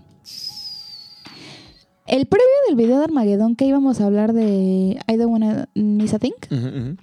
Bueno, ella planteó la idea en tres minutos y en tres minutos nos dijo, ah, pues así puede quedar. Ok. Y lo, o sea, lo hizo lo ahí y lo replicó ahí mientras estábamos hablando. Ah, fuck, ok. Y puede salir una nave espacial. Y puso un cohete y le puso un efecto y salió el pinche cohete. Y yo, morros, ahí lo tienen, mamón. Nada más ponte, tómate una foto. Un pinche GIF. Ah, huevo, ok. Y apareces en el puto video. Los niños dijeron, yo no conozco esa pinche película, yo no conozco esa pinche canción y ya la estamos tocando en el ensamble y yo no quiero hacer ese video. Ah, aparte, sí, sí, sí. sí Y sí, yo sí, dije, sí, bueno, entonces la idea de Sonia, Solecito, Ajá, chingo su madre, ajá, ajá. ¿no? Y entonces Ajá. la pobre Solecito se quedó así como de... Bueno, banda, son unos incultos. Chingón por ustedes. Ojalá sus papás los dejen algún día ver una película y que entiendan que es una película y que si tú lo estás tomando porque eres estúpido. Eh, Pero, es, pero es, es parte de lo que hablamos con respecto a la, a la cuestión de la creencia responsable y la conciencia y etcétera, etcétera. Claro. ¿no? Ha sido un, un reto este, lidiar con niños con un background tan diferente. Y El, día, el, el viernes pasado, eh, para mí fue un momento triste. Así me, quedé pensando con eso todo el fin de semana. Y sabes qué? Hice el comentario de, la neta, eh, no estuvo chido. No, es que no, no estuvo chido porque no estuvo súper planeado. Y entonces la parte más nefasta fue la película yo de vato. La película era la que tenía más personas. Ajá, ¿Cuántas personas tenía tu consola de videojuegos? ajá. Dos. Ok. ¿Cuántas personas estaban viendo una película de Netflix bien chingona? Ajá, ajá. Que es además que- es con mensaje y con bla, bla, bla. Exacto. Y fue como de, es que fue lo más fácil, solo dales el teléfono y déjalos ahí. Y Sí, pero tú no tenías una solución. Era la solución más rápida que había. Era la solución más factible para ese momento. ¿Por qué? Porque preguntamos. Hicimos un censo. No fue de que solo lo voy a hacer porque yo te digo. Fue de, a ver, si has convivido con ellos, pero tú has convivido con todos ellos en conjunto al mismo tiempo más horas que yo y ya. No. Entonces, neta, no sabías lo que estabas haciendo. Hay, hay algunas cosas que no, que no han estado como planeadas con suficiente logística. Postura soy tu jefe, es de no importa si va a ser así. Ok, está bien, se respeta. Se respeta, pero no comparto la idea. Me gustaría mejor que pusiéramos unos caballetes y pintáramos algo. eh, nos inventáramos un escudo para la escuela y lo hiciéramos todos juntos. Estaría muy chido. Güey, o sea, podemos poner un pinche cartón, dibujar el escudo de la escuela y vamos a hacerlo con papel maché y vamos a pintarlo y que diga Meraki 2023. Bien, Vamos a pegarlo aquí en el foro. bien. Me late esa idea. Idea que acaba de salir, la neta. Vamos no a llevarla para el fin de semana. No, sí, sí, vamos a mencionarla mañana para ver si este fin de semana la podemos implementar. O sea, justamente la, la otra directora de la escuela, Ajá. di- ya ves que siempre dice como de broma, que se pongan a pintar la escuela. Bueno, Pues, bro. eso sería también divertido. Ujú. Dales un espacio, píntenlo y aquí van a poner sus palmitas de que vinieron al curso de verano de Meraki 2023. Ujú, ¿Y qué pasa cuando las personas vengan a rentar? Es como de, no mames, estos güeyes también dan un curso de verano. Tal vez a mi hijo o hija le guste venir el próximo año. Oye, ¿me puedes enseñar cómo fue tu curso de verano del año pasado? Sí, claro, por supuesto. Quiero que mi hija venga al próximo. O mi hijo venga al próximo. Y, y, ah, creo que vale la pena mencionar esta parte porque hoy lo vivimos como a mí me pareció delicado. ¿Qué ocurre con este papá y con este niño? Que el papá está súper insistente en que su hijo esté en el curso de verano porque es un curso de verano de música, porque el papá es músico profesional, porque shalala, y el niño simplemente no, No quiere. quiere, y tanta pinche insistencia nada más hace que el pobre niño esté así agobiado y que esté a huevo y que no disfrute. Es una cosa muy triste. Porque justamente venimos a esta parte de necesito que seas lo que yo soy. No, güey. Simón, tú vas a ser sastre como tu papá. Simplemente es la canción de Simón. Vas a ser sastre como tu papá. Ajá, ajá. Platicando con el niño es, a ver, güey, pero a ti te gusta la música. Me caga la música. Mm, ¿Lo No sé. expresaste? Y no sé si No. lo. de- Ah. Pero no sé si además lo detectaste porque al momento en el que le preguntaste al niño así como de, oye, ¿y a ti te gusta la música? No sé qué impresión me dio como, la bronca no es la música, la bronca es que lo han estado chingando, Chingando tanto, con que haga música que el pobre niño es como de, ya estoy hastiado. Ya, güey, déjame. Yo los conozco, particularmente una semana antes de conocerte a ti. Ok. Llega el papá con el niño. Hola, soy fulano de trapos y vengo a traer a mi hijo fulanito de trapitos a que venga a ver la escuela porque ma- eh, la, jef- la directora de la escuela es muy mi amiga y quiero que venga al curso de verano, que va a empezar el lunes.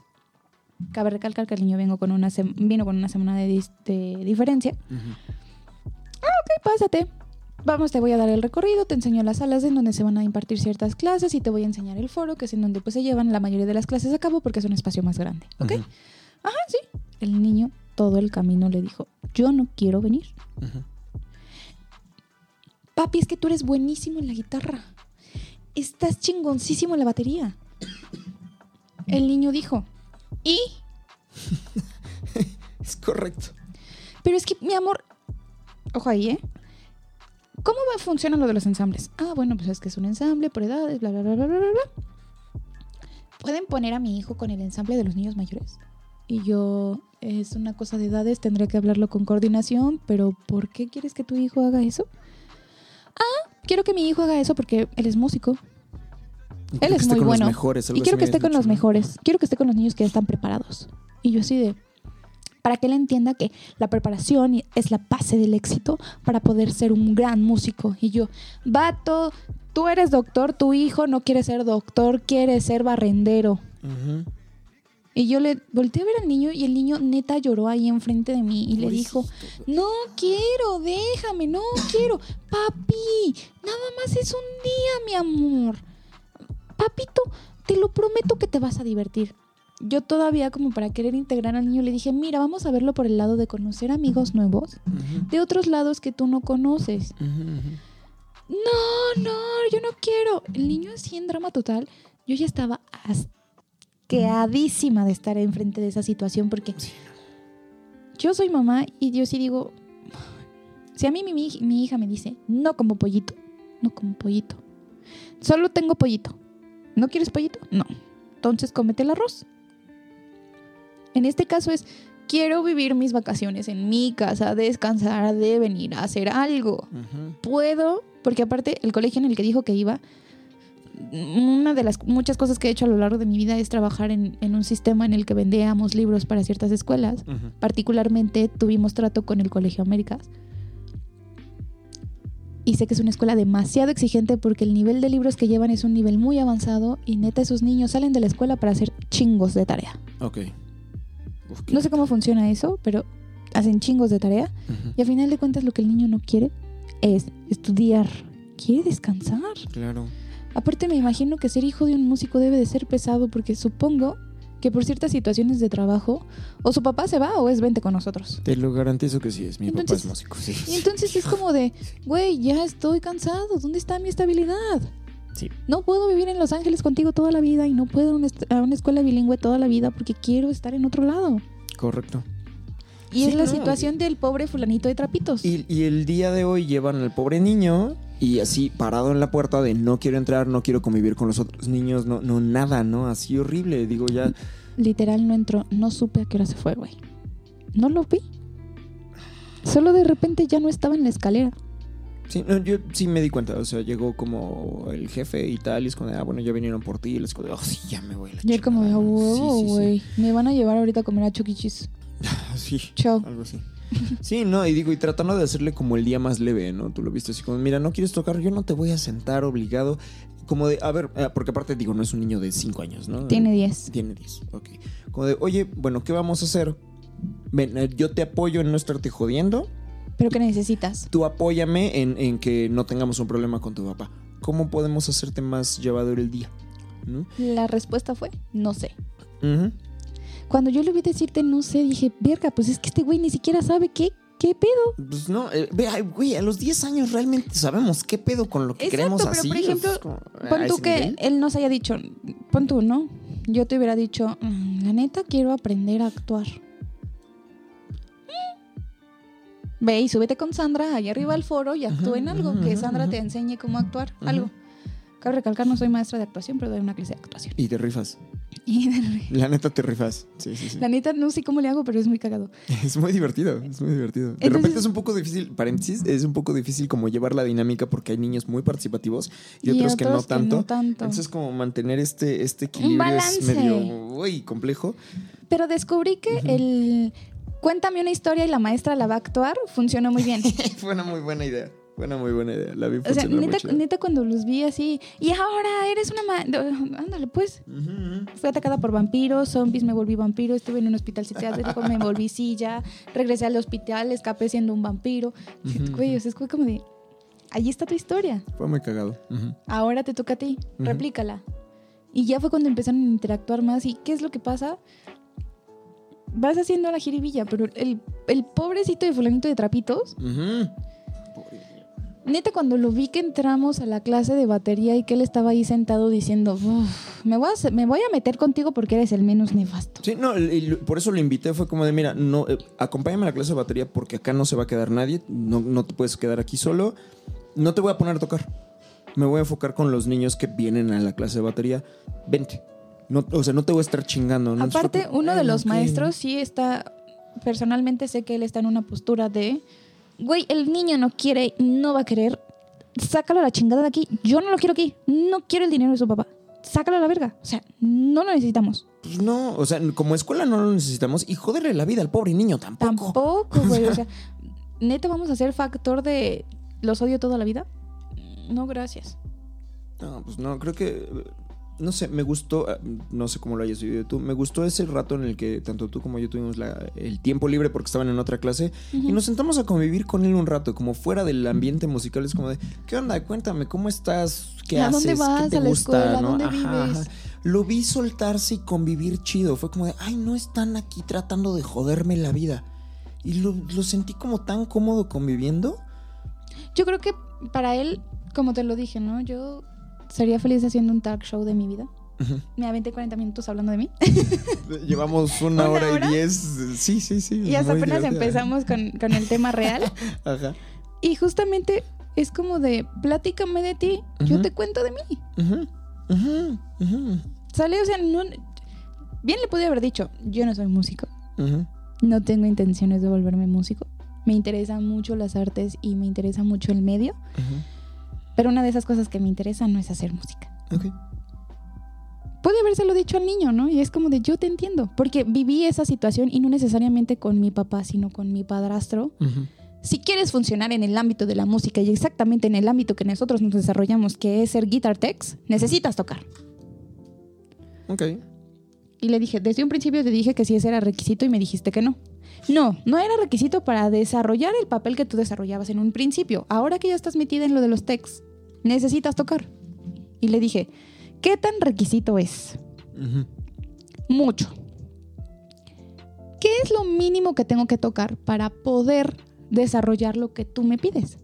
Es que necesito que hagas bendings y necesito que sepas cómo suena una, una cuerda este, bien afinada y una cuerda bien octavada y una cuerda bien ajustada. Y le dije, ¿me puedes enseñar eso sin necesidad de que toque?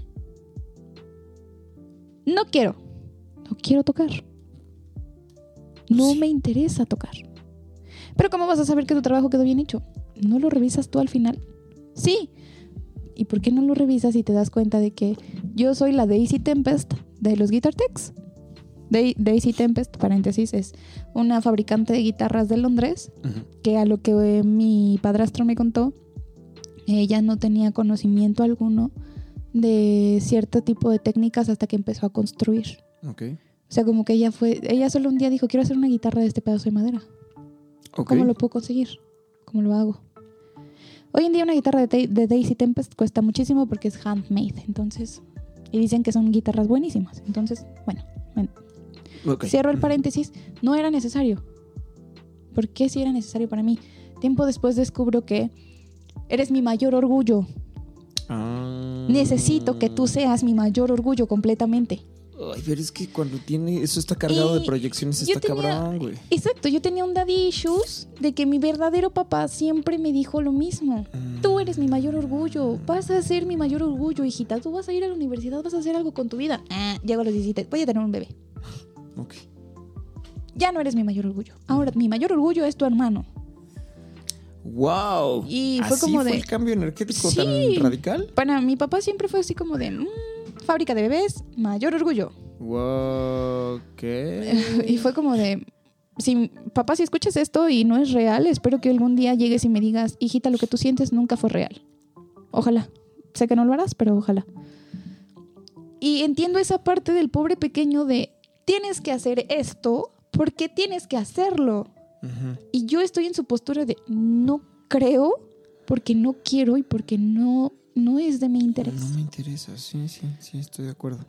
O sea, como dato curioso, cosas de las que nos unieron es el anime. Y justamente yo le decía a mi amiguita de ese trabajo, güey, sí enséñame a tocar la guitarra, pero enséñame a sacar cierta canción en específico para que solamente un día yo llegue y le diga, ah, sí, puto, y toque este opening de Naruto, Ajá. así, bien chingón, y le diga, ahí está, perro. Es la única perra canción que voy a tocar en mi perra vida. Ok, ok. No me pidas ni madre. Pero además es porque a ti te gusta esa rola. Exacto. Ajá, ajá.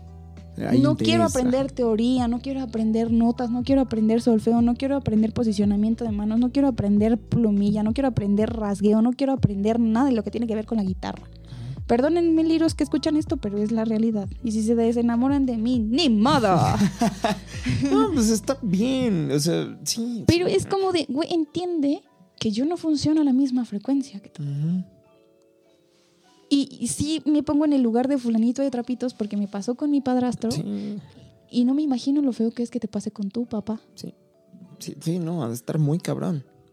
Y mis felicitaciones para ese gran guitarro, ¿no? Porque si no, no estaría con tantas bandas con las que está. Claro. Felicidades, eres un gran rockstar.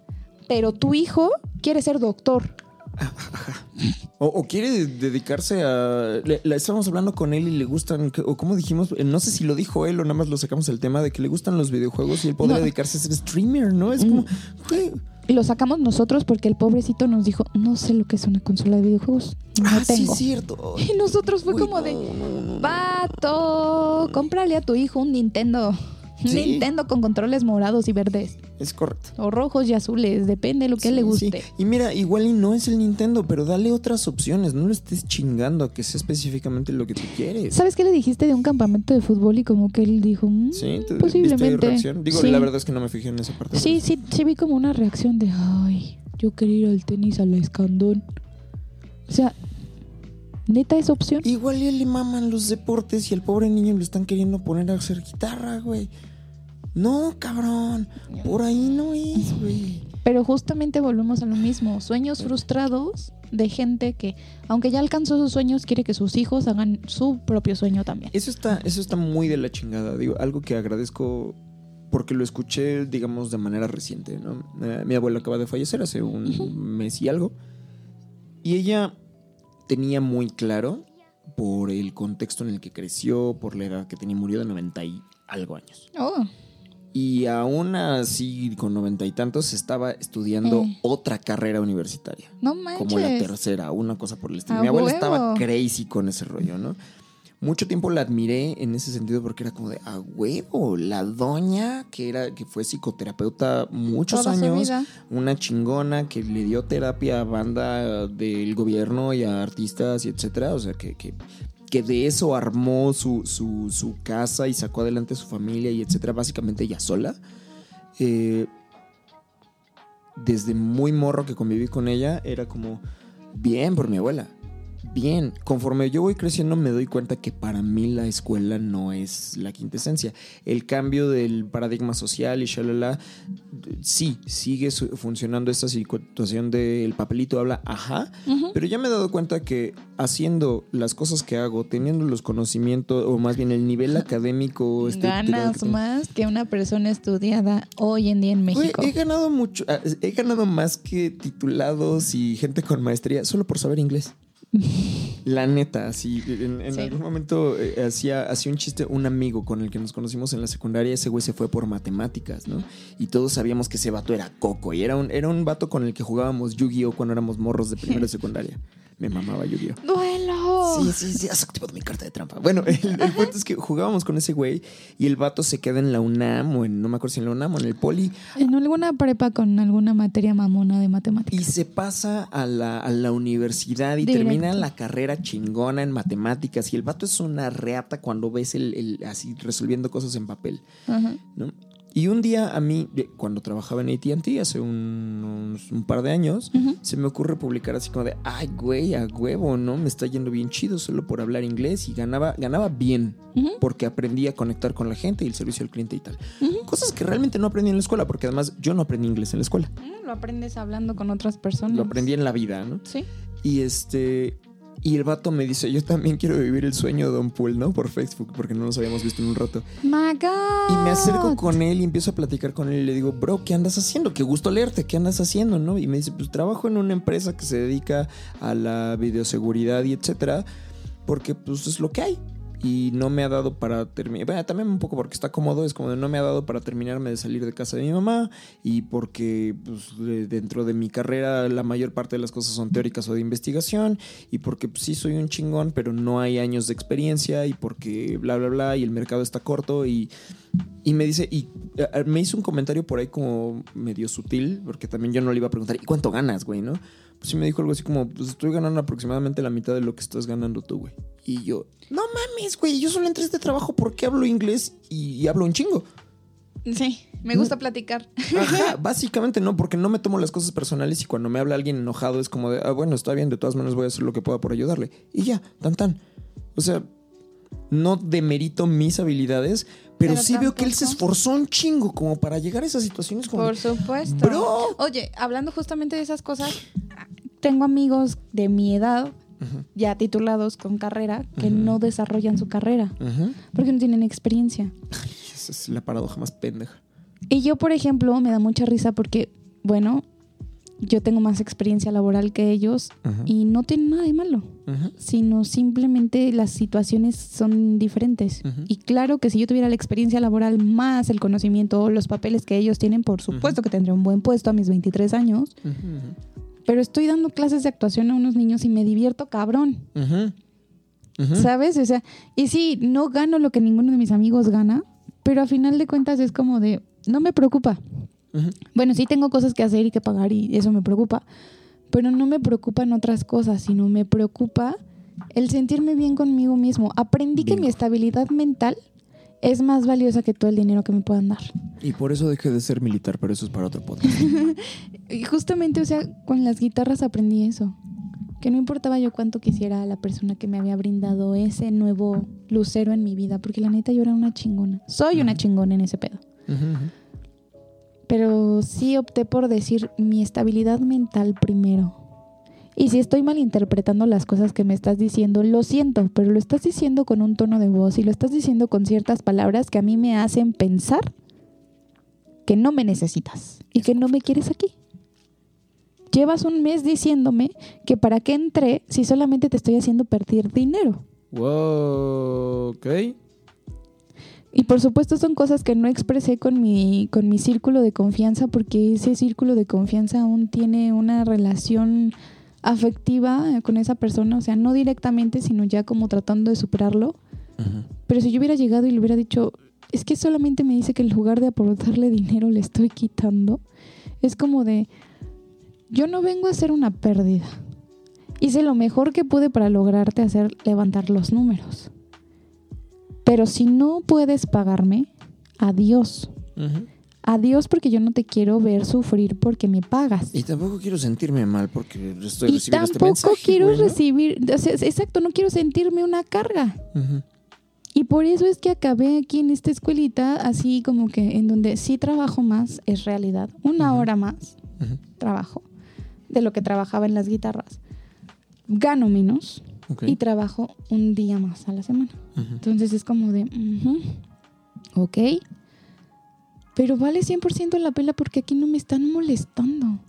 O sea, lo más de lo que me molestan es como de, no levantaste este salón, no hiciste esto, necesito que hagas esto, aprende esto un poco más rápido porque pues como que te cuesta traba- un poquito de trabajo la coordinación y dijiste que íbamos a hacer cosas de medios y redes sociales y no te va a hacerlo. Hasta que le dije, güey, me paras a las 6 de la mañana Ujú. Todos los días para venir a ver a estos pequeñitos. Está bien, no tengo problema. Pero no me pidas que me gire la ardilla de la imaginación y la creatividad a las 8 de la mañana que Ajá. llego y sigo dormida. Y que estoy además atendiendo a los niños, o sea, porque desde que llegamos ya tenemos a los niños ahí. Rara la vez es el día que tú y yo llegamos y estamos platicando de mi tag show personal de todos los días. Ajá. Es rara la vez en la que yo llego y ya sí, hoy me pasó esto y no puede ser aquí, ay, ay, no, hoy soy Barbie deprimida. Y entonces es como de, ok. Y luego llega, hola, Miss. Mierda. ajá. Y entonces, ¿cuál fue la excusa de hoy de, Barbie deprimida? Se murió mi gato. No tengo un gato. Se murió tu gato. Tú también dijiste eso y yo. qué? Ok. Vamos a seguirle la corriente. Esto es parte de la clase de educación, ¿verdad? Sí, por supuesto. Me- el niño me creyó que se murió mi gato. Sí, sí. Y Lázaro también me creyó que se murió mi gato. Vamos a ponerle el- Lázaro porque el pobre Y el Timmy. y el Y el Timmy Timmy. Yo tenía un pitbull que. se eso- perdió bebé. Esa fue una historia muy, fre muy fea, fue terrible, sentí horrible porque vi en su cara que fue real. es, yo tenía un pitbull, se perdió mi pitbull y cuando lo encontraron... Estaba me atropellado. Ajá, estaba atropellado y fue como, oh, mi cura, güey. Aguanta tantito, cabrón. Fue como de, niño, ¿quién abrió la puerta de tu patio? Sí, como de, ¿quieres un abrazo, bro? ¿Te sientes mal? Y luego fue, pero, pero no entiendo por qué los adultos lloran. Y yo, porque tenemos que llorar. Ajá, ajá. Escúchame. Esa es una de las cosas que me preocupó con él porque también es como de, es que yo lloro en silencio y fue como de, wow, ok. Cuidado ahí, mamá del Timmy. Cuidado ahí, mamá del Timmy. Porque sí es es súper importante que los niños expresen sus emociones y yo lo he, lo he visto con mi hija porque hay días que está furiosa y su semblante es furioso. O sea, los niños son muy expresivos. Y hay días que yo le digo, ¿estás bien? ¿Estás tranquila? Y ella es como de, sí, estoy bien. ¿Por qué siento que estás molesta? No estoy molesta, estoy harta de que digas que estoy molesta. Tienes cinco años. Ok, no estás molesta, yo no tengo por qué insistir. Solamente, por favor, eh, no seas hiriente conmigo porque yo no estoy siendo hiriente contigo. Y ella entra como en este mood de, Pues bueno, ya, sí, estoy enojada. Y sí le he dicho, tu cuerpo me lo dijo, tu boca me lo dijo después. Pero ¿qué siente tu estómago? Me duele porque estoy enojada y estoy molesta porque mi amigo ya no quiere ser mi amigo. Y yo, no quiere ser tu amigo una vez a la semana. Y tú no quieres ser su amiga una vez a la semana. Y su mamá y yo seguimos siendo amigas y ustedes en la mañana que se ven, vuelven a ser amigos. Es como de, ayer te dije que ya no quería ser tu amiga. Y yo también te dije. Pero la verdad es que me gusta venirme contigo caminando a la escuela. Sí, a mí también. Porque me gusta que me cuentes qué hiciste. Sí, a mí también me gusta. Tienen cinco años. Sí, sí. Es sí, como sí, de- sí. La vida se resume a eso. Sí. Solo vuelve personal lo que es realmente personal.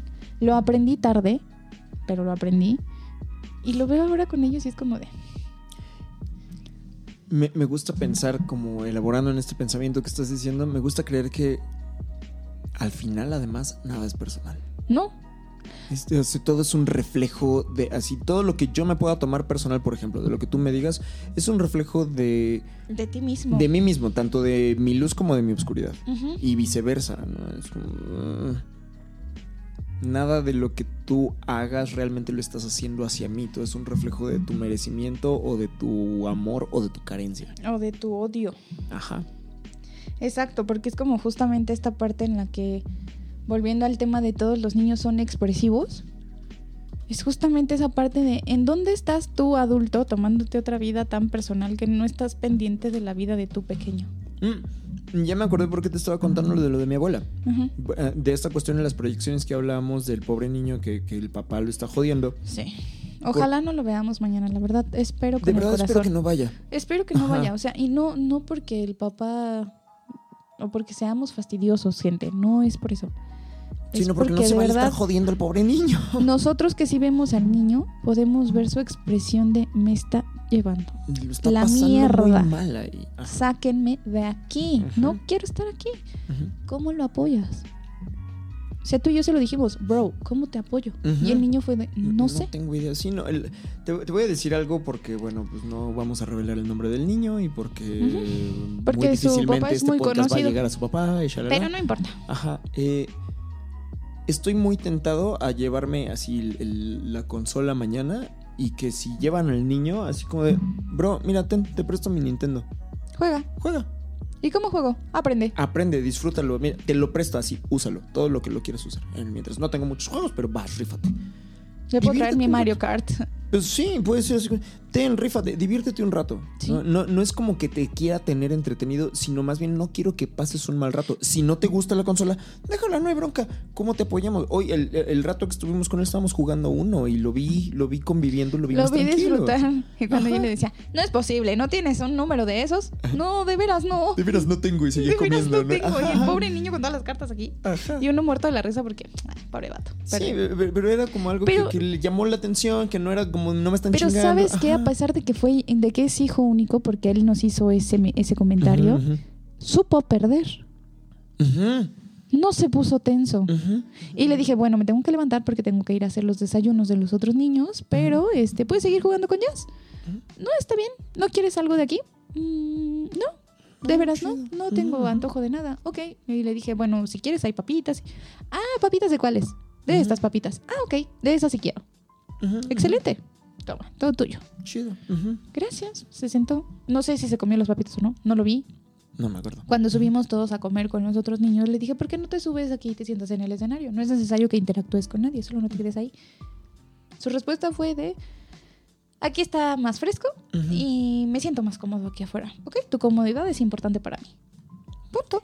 Ujú, Y no eres mi hijo, es solo tu comodidad es importante para Y mí. es, es, eh, sí, y no nada más es porque sea nuestro trabajo, sino porque realmente se trata como de cómo impactas el contexto alrededor. ¿Y cómo impactas en la vida de un niño? ¿Cómo, Creo que esa cómo- parte cómo eres una buena persona alrededor? Exacto. ¿no? Así, ¿Cómo impactas Me en la gusta vida pensar Ajá. cómo, cómo- qué, qué es lo que tú y yo vamos a dejar en la vida de esos niños. Sí.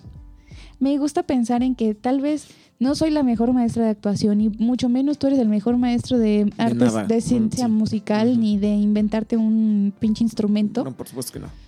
O yo de, como el día que le di a Lázaro canto, este, a clases de canto, que yo solo le dije, mira, mira, mijo, lo único que yo sé es que tienes que cantar con el estómago. No cantes con la garganta.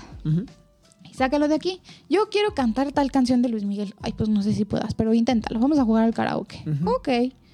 Y el niño jugó conmigo y estuvo contento y me dijo, Ujú. ¿cuándo vamos a volver a tener otra clase de canto? Y le dije, la verdad, Lázaro, espero que yo ya no sea tu maestra. A lo que sé, ya viene tu maestro.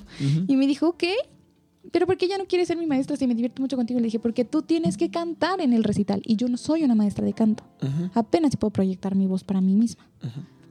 No puedo enseñarte a proyectar tu voz para otras personas, entonces espera a tu maestro de canto. Lo vi después de su clase de canto y ¿cómo te fue en tu clase de canto? Estoy muy triste porque el profesor dijo que no podía cantar Isabel. y yo como, Luis Miguel cuando cantaba Isabel ya era un ya era profesional, grande, bro. por supuesto. Relájate, Entonces, no, no, no. entonces sí, el vato fue como de, yo quería cantar esa y yo de, bueno, pero puedes cantar Fiebre de Amor, que bien viene como en el tono que me andas manejando. Ujú. No te preocupes. Y el, y el niño tiene oreja, tiene, tiene talento, nada más le falta entrenamiento. ¿no? Pero pues, sí, o sea, para cantar a Luis Miguel ese nivel sí son horas nalga de estar dándole y dándole, ¿no? Pero, pero lo que decías, ¿no? Es como de qué resultado vamos a dejar en ellos. Yo veo a mi, mi alumno favorito de batería, Sí, Miki. eh, Miki. Soy turbo fan de Miki. Eh, pero no, no- no sé cómo hacer este comentario. Soy muy fan de él, no porque sea bueno en la batería y no porque hayamos hecho buena mancuerna, sino porque lo veo comprometido con las cosas que le gustan. Es resiliente. Ve, pero cañón. O sea, por ejemplo, esta burrada que me inventé de vamos a hacer elefantitos, eso era una. Lo voy a decir como era. Eso era una tortura que a mí me ponían cuando estaba en el colegio militar. Era párate de cabeza Me sostén tus rodillas con una tus hora. vergas. Una hora. Yo terminaba con el cuello muy adolorido. Y eso se me ocurrió porque ya después de que pasó el colegio militar, afortunadamente no me quedé con el trauma. Y dije, es un buen ejercicio. Y me ayudó a hacer equilibrio. Y yo lo utilicé para otras cosas cuando empecé a ir al circo y etcétera. Dije, ah, mira, lo que a mí me enseñaron como tortura, que es un ejercicio, funciona para otras cosas y bla, bla, bla. Y me interesó un poquito la cuestión de las artes circenses. ¿Eh? Entonces dije, bueno, se los voy a enseñar. Y no lo vamos a hacer en el piso, lo vamos a hacer en una colchoneta, no se les va a joder seguro. la cabeza, bla, bla, bla, ¿no? Es muy seguro. Y háganlo hasta donde quieran. Y lo- Hasta lo- donde tu cuerpo te permita. Exacto. Y yo le decía a Miki así como de, si te cansas, si te empieza como a molestar el cuello o los, o los hombros, Descansa. párale, descansa, escucha tu cuerpo, ¿no? Y el niño era como, sí, se sentaba un minuto y lo volví a intentar. A final de cuentas son niños y sus cuerpos son resistentes. Ajá, no, y, pero además lo que más me encantó es como, no me está saliendo, pero no dejo de rifarme. Yo y soy sabes fan qué? de ese niño. Hoy, por ejemplo, vi también su, competitivi- su, compe- Competitividad. su competitividad. Ajá. Sí, la vi desarrollarse porque vio que el Timmy Ajá. lo logró más rápido de lo que él lo Ajá, logró. Ajá. Y fue como de, no chingas que este cabrón va a venir a tumbarme mi ejercicio estrella con mi maestro. Ajá. O sea, toda la semana. no me vas a venir a joder tú con mi maestro que me ama y me adora, así que tú chinga a tu madre. Entonces es como de... Y lo vi y me dijo, es que no, me tiene que salir. Y le dije, pero es que ya te sale. Y me dijo, no, Pero me no tiene que salir como- perfecto. Ajá, ajá, ajá. Y le dije, ok, solamente recuerda que la búsqueda de la perfección no siempre es la respuesta. Tú. Encontraste ya cómo hacer el ejercicio. Si buscas hacerlo perfecto, puedes lastimarte.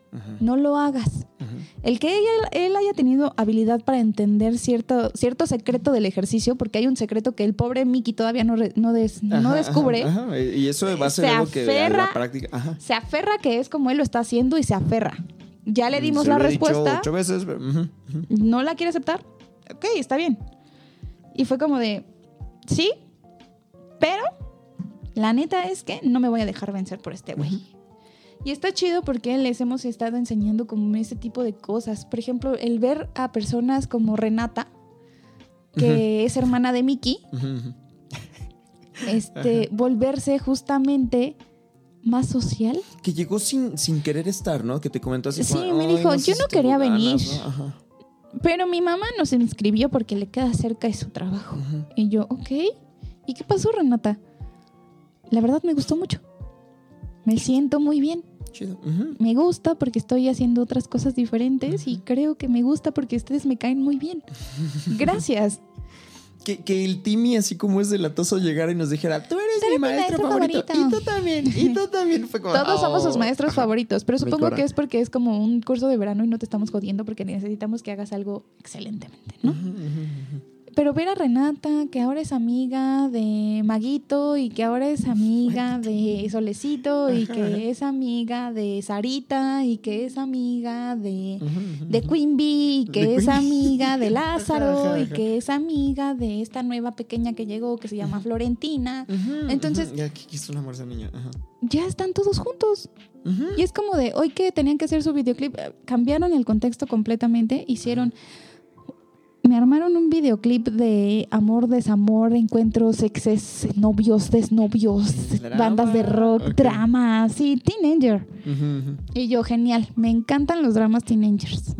Yo lo grabo, me fascina la reino. idea. Ajá, ajá.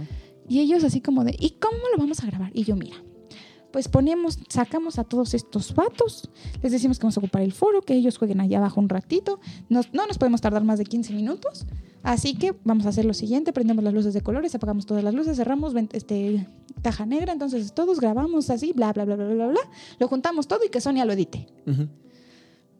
Y entonces, Sonia, que a veces no va, pero sí es muy buena haciendo esas cosas, como Solecito, pues yo dije que se ayuden en conjunto, son amigas, háganlo juntas. Y entonces ellas dijeron como de, "Mm, chingón, sin, sin pedo me lo jodo. O sea, no hay problema. Estas- todos le dijeron, ¿estás seguro que tú lo vas a hacer? Sí, Y dijo, sin yo me problema, rifo. Yo me rifo. Es más, si lo grabamos todo en dos semanas, para el día de la presentación está listo y con súper buena calidad porque tengo no sé qué programa en mi computadora. Y lo proyectamos.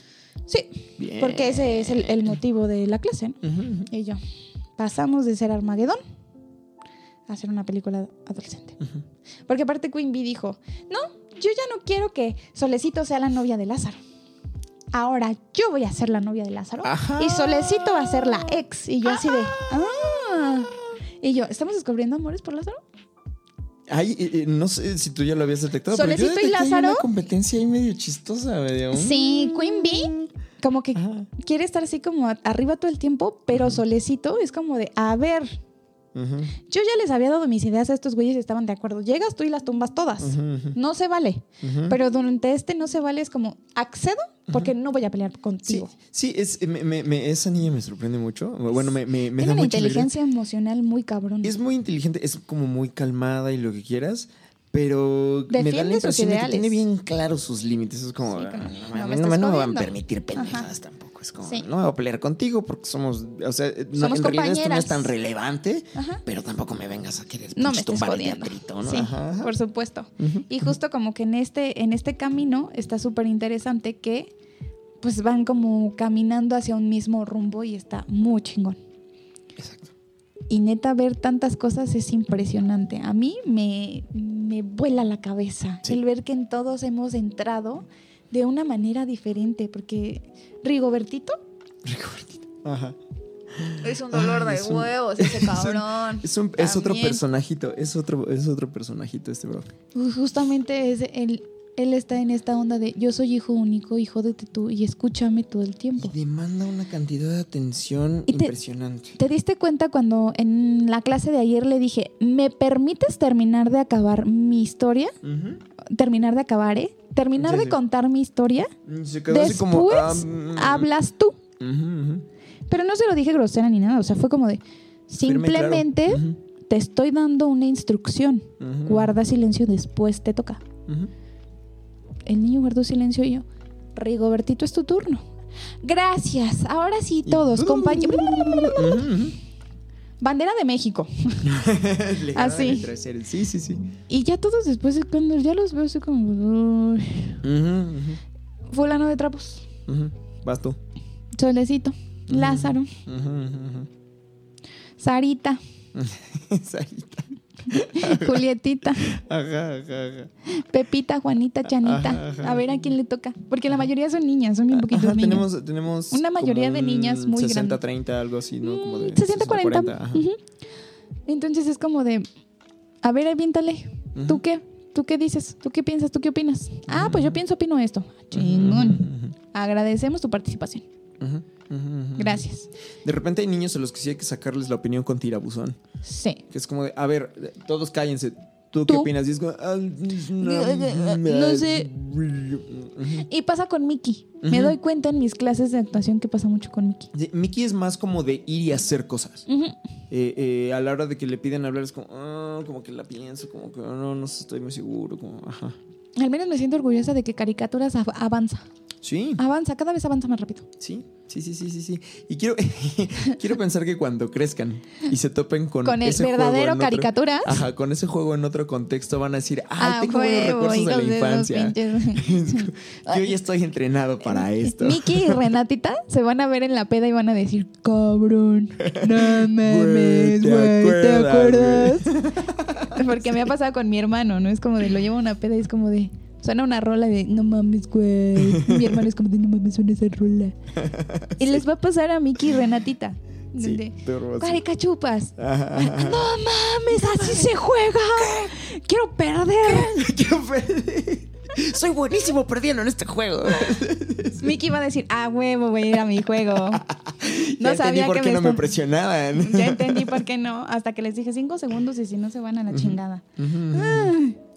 Ay. Entraron, en- entraron como en esa disputa mental de decir, verga, güey.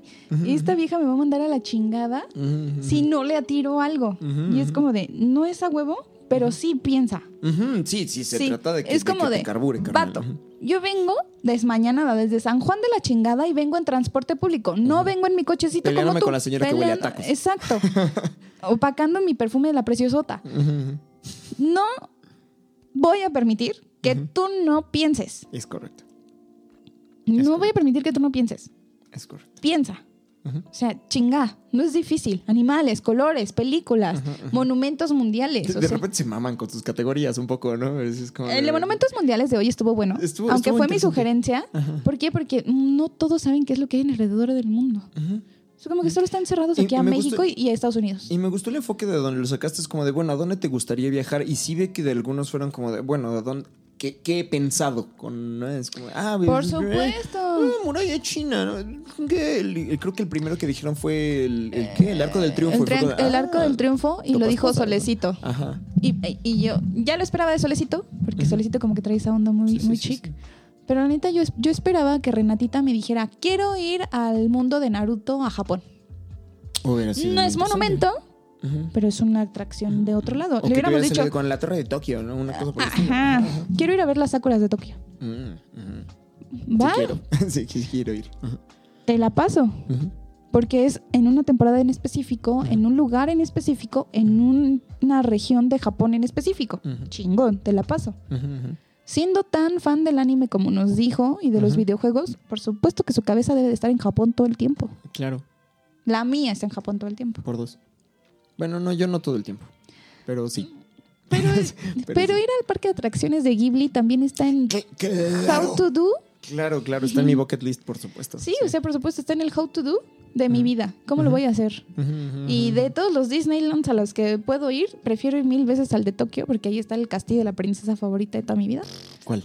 la Bella y la Bestia. Ah, ok. Ahí está el castillo del príncipe Adam, entonces hacia allá voy. Muy no bien. me importa el pinche castillo de Cenicienta ni el de Blancanieves, me vale madre. Yo quiero ir al de Japón. Muy bien. Vamos a. Japón. Aunque sí, sí está en el de Japón porque en el de París está otro pinche castillo. Ok, mira, ahorita terminando de grabar, termino de editar, me tardo 20 minutos y nos vamos a Japón. Sí, sí, volando. ¿Para el metro? Sí, traigo un boleto en, en mi Ah. tarjeta del metro. Con eso. Llegamos, terminal 2 del aeropuerto. Sí, por supuesto. O sea, pero, o sea, ese es el punto, Ajá, ¿no? O sea, neta, yo quiero viajar a esos lados. Sí, sí, sí, sí, sí. sí. Aunque creo que el, el castillo al que quiero ir sí está en Francia. Ya no recuerdo bien. Pero el lo punto, es puedes que, investigar, pero sí. el punto es que si yo tengo que viajar a algún otro país, no va a ser Gringolandia. Tal vez sea Canadá porque me gusta mucho esta onda de, de la nieve y el frío y ese show. Pero nada más sería como uno o dos días y me- luego me retacho para acá. Ok, ok. Porque me gusta mucho el calorcito a veces. No como el que ha estado ahorita que se ultra mega mama. Eres, sí eh, nomás por preguntar, ¿es team calor o team frío? Ay, soy team frío. Ok. Porque la neta el frío es buena excusa para poder tomarte un cafecito y ver una película a gusto. Es correcto. Y también si tienes una buena compañía es muy satisfactorio el frío. Muy de acuerdo. Pero la neta es que el calorcito a mí me hace querer tener menos ropa e irme a aventar un chapuzón a algún lado. Muy de acuerdo también. Entonces es como de, soy team frío, sí, pero también soy team calorcito cuando es calorcito chido. soy team, me adapto. Soy team, sí, tengo el termostato adaptable. Y aparte de esto, o sea, es como de, ¿a dónde quieren ir? ¿Qué Sí, quieren sí, hacer? sí, sí, sí, el- el- de, de eso iba la plática, ¿no? Ajá, o De- sea, de como a- hacia dónde Por quieren ejemplo, tú y yo tomamos, tomamos 20 minutos de esto, decir a dónde queremos ir, qué queremos hacer. Y neta, esos- ese juego duró tres minutos con esos niños. Cuando yo a su edad, yo ya sabía que yo quería ir a Disney, yo ya sabía que quería ir a Cancún, yo ya sabía que quería ir a Chetumal, yo ya sabía que quería ir a Chiapas, yo ya sabía que quería conocer mi país, carajo. O sea, pero son niños que han tenido tal vez todo, que no saben a dónde quieren ir. Por ejemplo, me dio mucho gusto que la nueva niña, ella sí dijera, por mi cumpleaños yo no quise fiesta de 15 años y me iban a llevar a Inglaterra a ver a Taylor Swift, pero no, no me llegó el código de compra. Uy, y ya no la vi. Y iba a ir a verla a Los Ángeles, pero mi visa no llegó. Me lleva. Entonces no voy a poder ir a verla a Los Ángeles. Y yo sí volteé a verla y le dije, ay, Florecita, me da mucha tristeza por, tu, por ti. Yo no, no escuché esa parte. Estábamos hablando ella y yo, tú estabas como platicando con alguien más. Y después me dice, pero la voy a ver aquí en México. Ah, ya, chido. Ok. Y yo también dije, qué atascada. Tres lugares para ver el mismo pinche concierto. Pero es que, bueno, Pero no sé ¿sabes si has qué? topado fans de Taylor Swift, están en otro Están nivel. en Hola, Dani. onda. Están en otro nivel. Sí. Yo la neta es como de, a mí esa fulana no me importa mucho, pero yo si tuviera la oportunidad como florecita de ir a, a Inglaterra a ver a, a Taylor Swift solo porque Paramore va a abrir ahí, lo haría. Paramore va a abrir aquí también, ¿sabes? No, aquí va a abrir otra persona. Ella me dijo, pero la verdad lo ignoré. Ok. Voy a preguntar nomás para enterarme. Sí. Fue como de, yo sí iría a ver a Paramore. Hayley Williams, hazme lo que quieras, estaré para ti disponible siempre. Sí, Muy bien. tu cabello naranja me, me hace volar. A todos. Siento que eres el jueguito del fuego y el agüita. Yo quiero ser el agüita. Ok. Sí, sí, así. Ok, ok, ok. Pero al final del día, o sea, es como de. Yo solo pagaría el boleto por ver a Hayley Williams. Ok. Y a su guitarro y a su bataco, que ya no son su guitarro y su bataco original, que eran unos los gemelos, no sé qué. Ok. Pero bueno, el punto es ese. Ujú. Tienen cierta edad y ya no saben qué quieren. Entonces siento que hemos impactado en ellos de esa manera porque estoy segura de que hoy se fueron pensando a verga, güey, ¿a dónde quiero ir? ¿Hacia dónde voy? ¿Qué quiero conocer? ¿Qué quiero probar? Como el día que hablábamos de las comidas. Todos hablaron de comidas de aquí. ¿Quién habló de yo quiero comerme un ramen real? Nadie que yo recuerde. Yo quiero comerme un pan de vapor real. Yo quiero ir a comer un dumpling real. Yo quiero ir a comer cerdo agridulce real. Nadie pensó en ir a comer a otro país. Todos pensaron en comer aquí. Porque aquí ya lo hay todo. Y no es cierto, niños. La gastronomía mundial es diferente en cada país al que vayas. Es más, yo quiero ir a comer cuyo a Chile o a Perú. No sé en dónde comen cuyo. Estaría bueno. Porque dicen que sabe a pollo. Tengo, pero tengo yo mucha no sé. curiosidad de probar comida eh, eh, árabe, pero allá de Pero aquel real. O sea, sí, aquí, aquí está buena, curry sí, sabe ajá. chido. Pero es, pero es como de, a ver, así aquí, ¿cómo lo preparan? Así como ir a ¿Cómo lo comer pozole aquí a la esquina, que es como de aquí el pozole se hace así, Ujú. Así, pero allá, así como ay, a ver, aquí te vas a chingar un curry así bien chido Bien con picante, carne de caballo, así, Sí, de- que, de- se nos murió en el desierto, así. Sí, como, de ver, pinche ¿no? camello que atropelló mi caballo. Exactamente, sí. Sí, sí, sí, sí, sí. sí. Sí, o sea, por Sí, supuesto. estaría muy chido. No sé, me pregunto, ¿no? Nomás por abrir como la conversación hacia ese punto. ¿En qué momento de la vida de un niño se abren como esas posibilidades, ¿no? Porque me queda muy claro que a ellos, en este caso, este grupo de niños que tenemos, como en esta, en esta tal vez comodidad de lo hemos vivido No sé a dónde hacer o ir porque ya fui a todos lados. Ajá, como, como me han llevado a muchos lugares, como no me ha hecho falta ninguna experiencia o no he visto más allá, eh, ¿en qué momento te llega ese como espinita como de, bueno, ¿y qué habrá en otro lado? Por ejemplo, yo Mm. tengo unas primas que sí han tenido esa posibilidad de ir a otros lados. Niñas bastante privilegiadas, pero muy bien educadas, en donde todo lo que tengas te lo tienes que ganar tú a pulso. Y ellas sí quieren conocer otros lugares. Ok. Quieren ir a África, quieren ir a China, quieren ir a Finlandia. Ah, yo traigo unas ganas de ir al monte Kilimanjaro. ¿Mm? Que es como. Una de ellas sí me dijo, yo quiero ir a ver la aurora boreal a Finlandia. Estaría increíble. Sí. sí Y sí, yo sí. le dije, mi hijita, ¿quieres estudiar audito- auditoría? Ok, Ah, actuaría. Actuaría. Ajá. Ajá, ¿quieres ser actuaria? Ajá. Por supuesto que puedes ir a Nueva Zelanda o a donde sea que me hayas dicho que quieres ir a ver las auroras boreales. Ujú. Lárgate. Vas. ¿Sabes inglés? ¿Sabes francés? ¿Qué chingados es aquí? Pues es que todavía no acabo la carrera y soy dependiente de mis papás y yo, ¿sabes a dónde quieres ir? ¿Es tu meta? Alcánzala.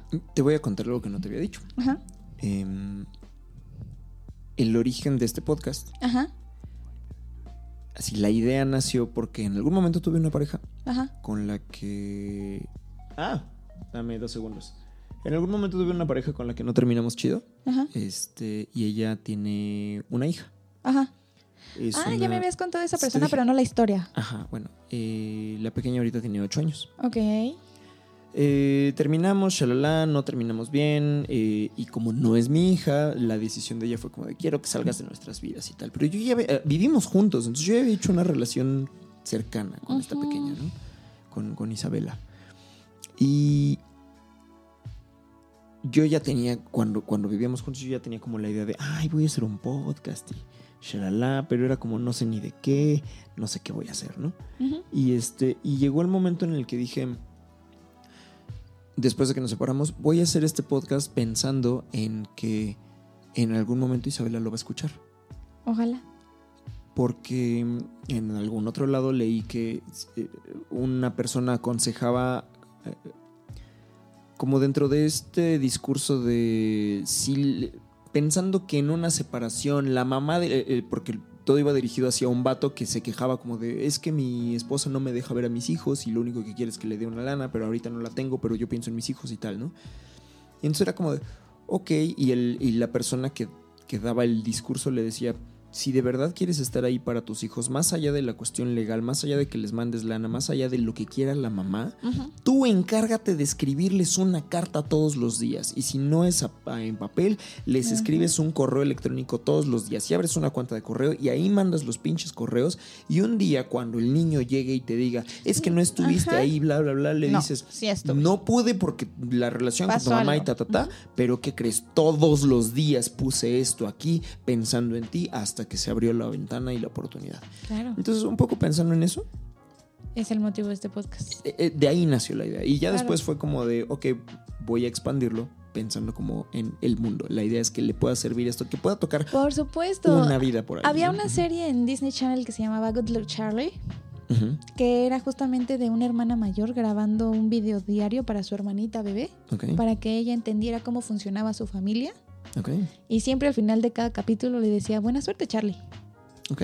deseándole a Charlie que realmente pudiera vivir con eso en su vida. Y justamente esta- estas cosas que, que se hacen como con este motivo es también bien interesante porque imagínate, ¿no? O sea, qué gusto saber que a lo mejor mi historia de soy una mamá joven pero aprendí porque tengo una buena tribu que me respalda, le sirva a Isabela para que en algún momento ella diga, bueno, si ya la regué, tengo una buena tribu que me respalda. Ujú, ujú, Y no pasa nada. Sí, y que, que alguien me decía, ¿no? Pero entonces estás queriendo como hacer que piense como tú y tal. No. al contrario, por eso justo además es como si hay algunos, algunos episodios donde descargo como mi línea de pensamiento que estoy teniendo en ese día o en esa semana o lo que sea, pero muchos son entrevistando a mucha gente interesante de una diversidad increíble, especialistas en cosas, amigos de la infancia, gente que se dedica a una cosa, gente que se dedica a la otra, gente con historias interesantes, gente común y corriente, gente que así, gente de todos lados. O sea, simplemente yo soy una persona de 23 años que no ha hecho muchas cosas en su vida. Pero antes de mí, pero antes de mí Ujú. hubo un barista experto en café y seguramente antes de mí hubo un acordeonista o antes de mí hubo un bataca o antes de mí hubo una señora que paseaba perros o antes de mí hubo un masajista. Por supuesto, o sea, Ujú. simplemente no sabes qué quiero hacer, Ujú. ponte a escuchar un podcast. Y, y no es, y no es incluso nada más como desde la parte de la que te quieres dedicar.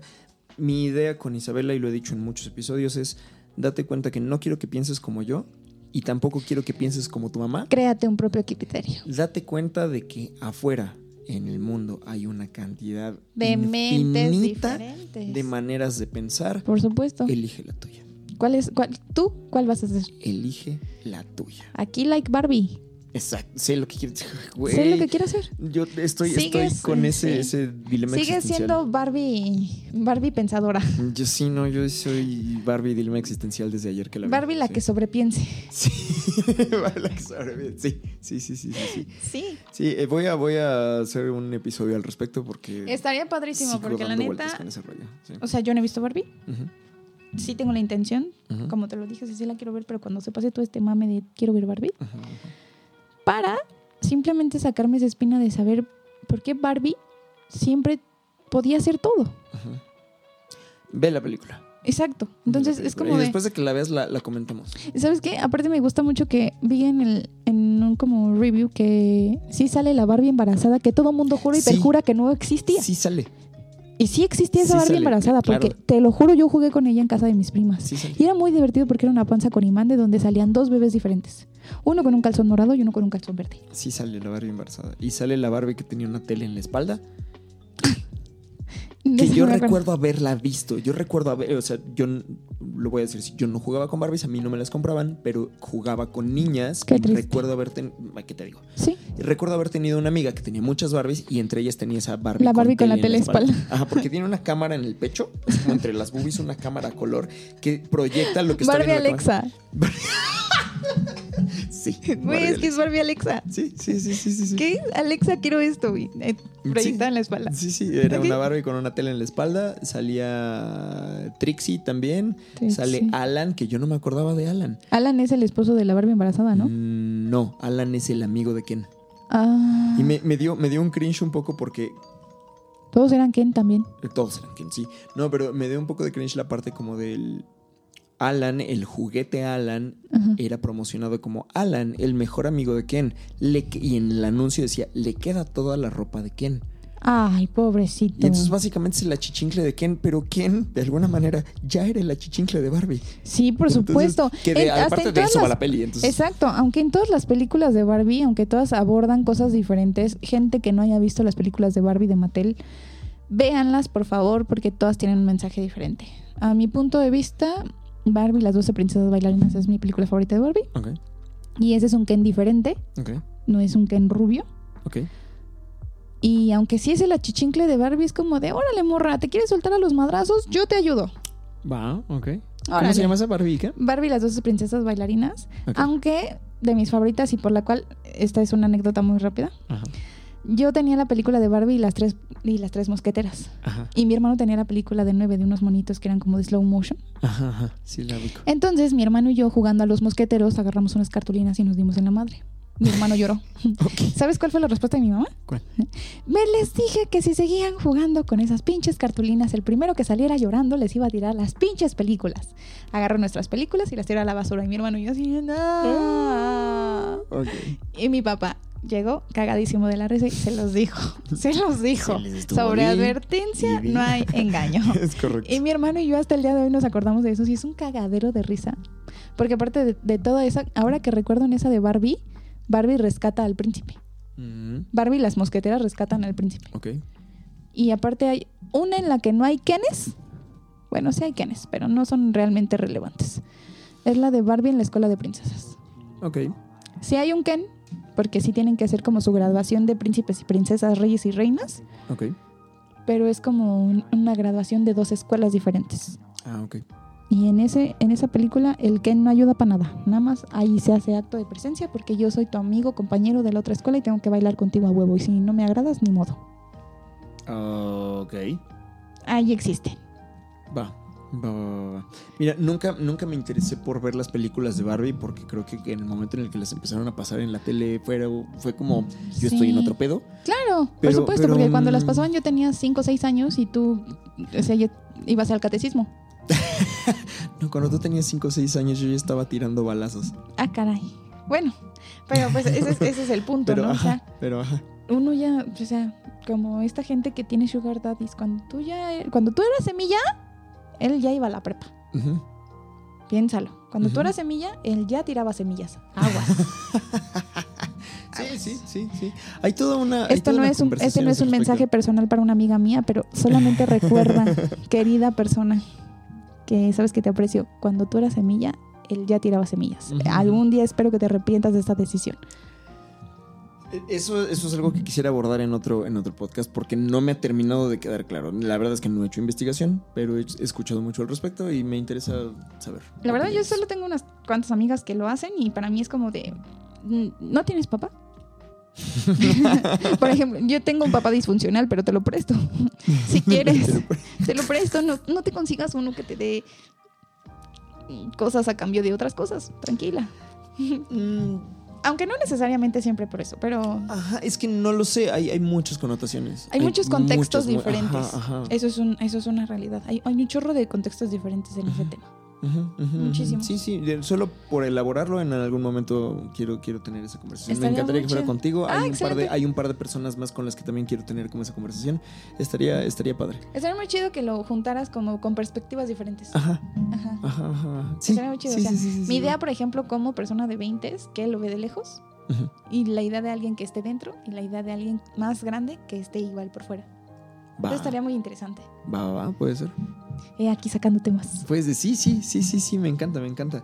Este, Ya vamos nos a terminar mucho. porque son Sí. las eh, son las dos. Digo, ya pasaron Son dos las horas. 8 de la noche. Son las 8 de la noche y la madre y no llega la gente para el siguiente episodio que vamos a grabar y este y ya no me pasaron dos dijiste. horas. Yo te dije, salgo a las 5 y tú te espero a las 5 Sí, para ¿no? grabar. A las 7 llega mi gente. Sí, no, y mira, me mandaron un mensaje hace rato así como de ya, Ya voy para allá a las camino. siete y media.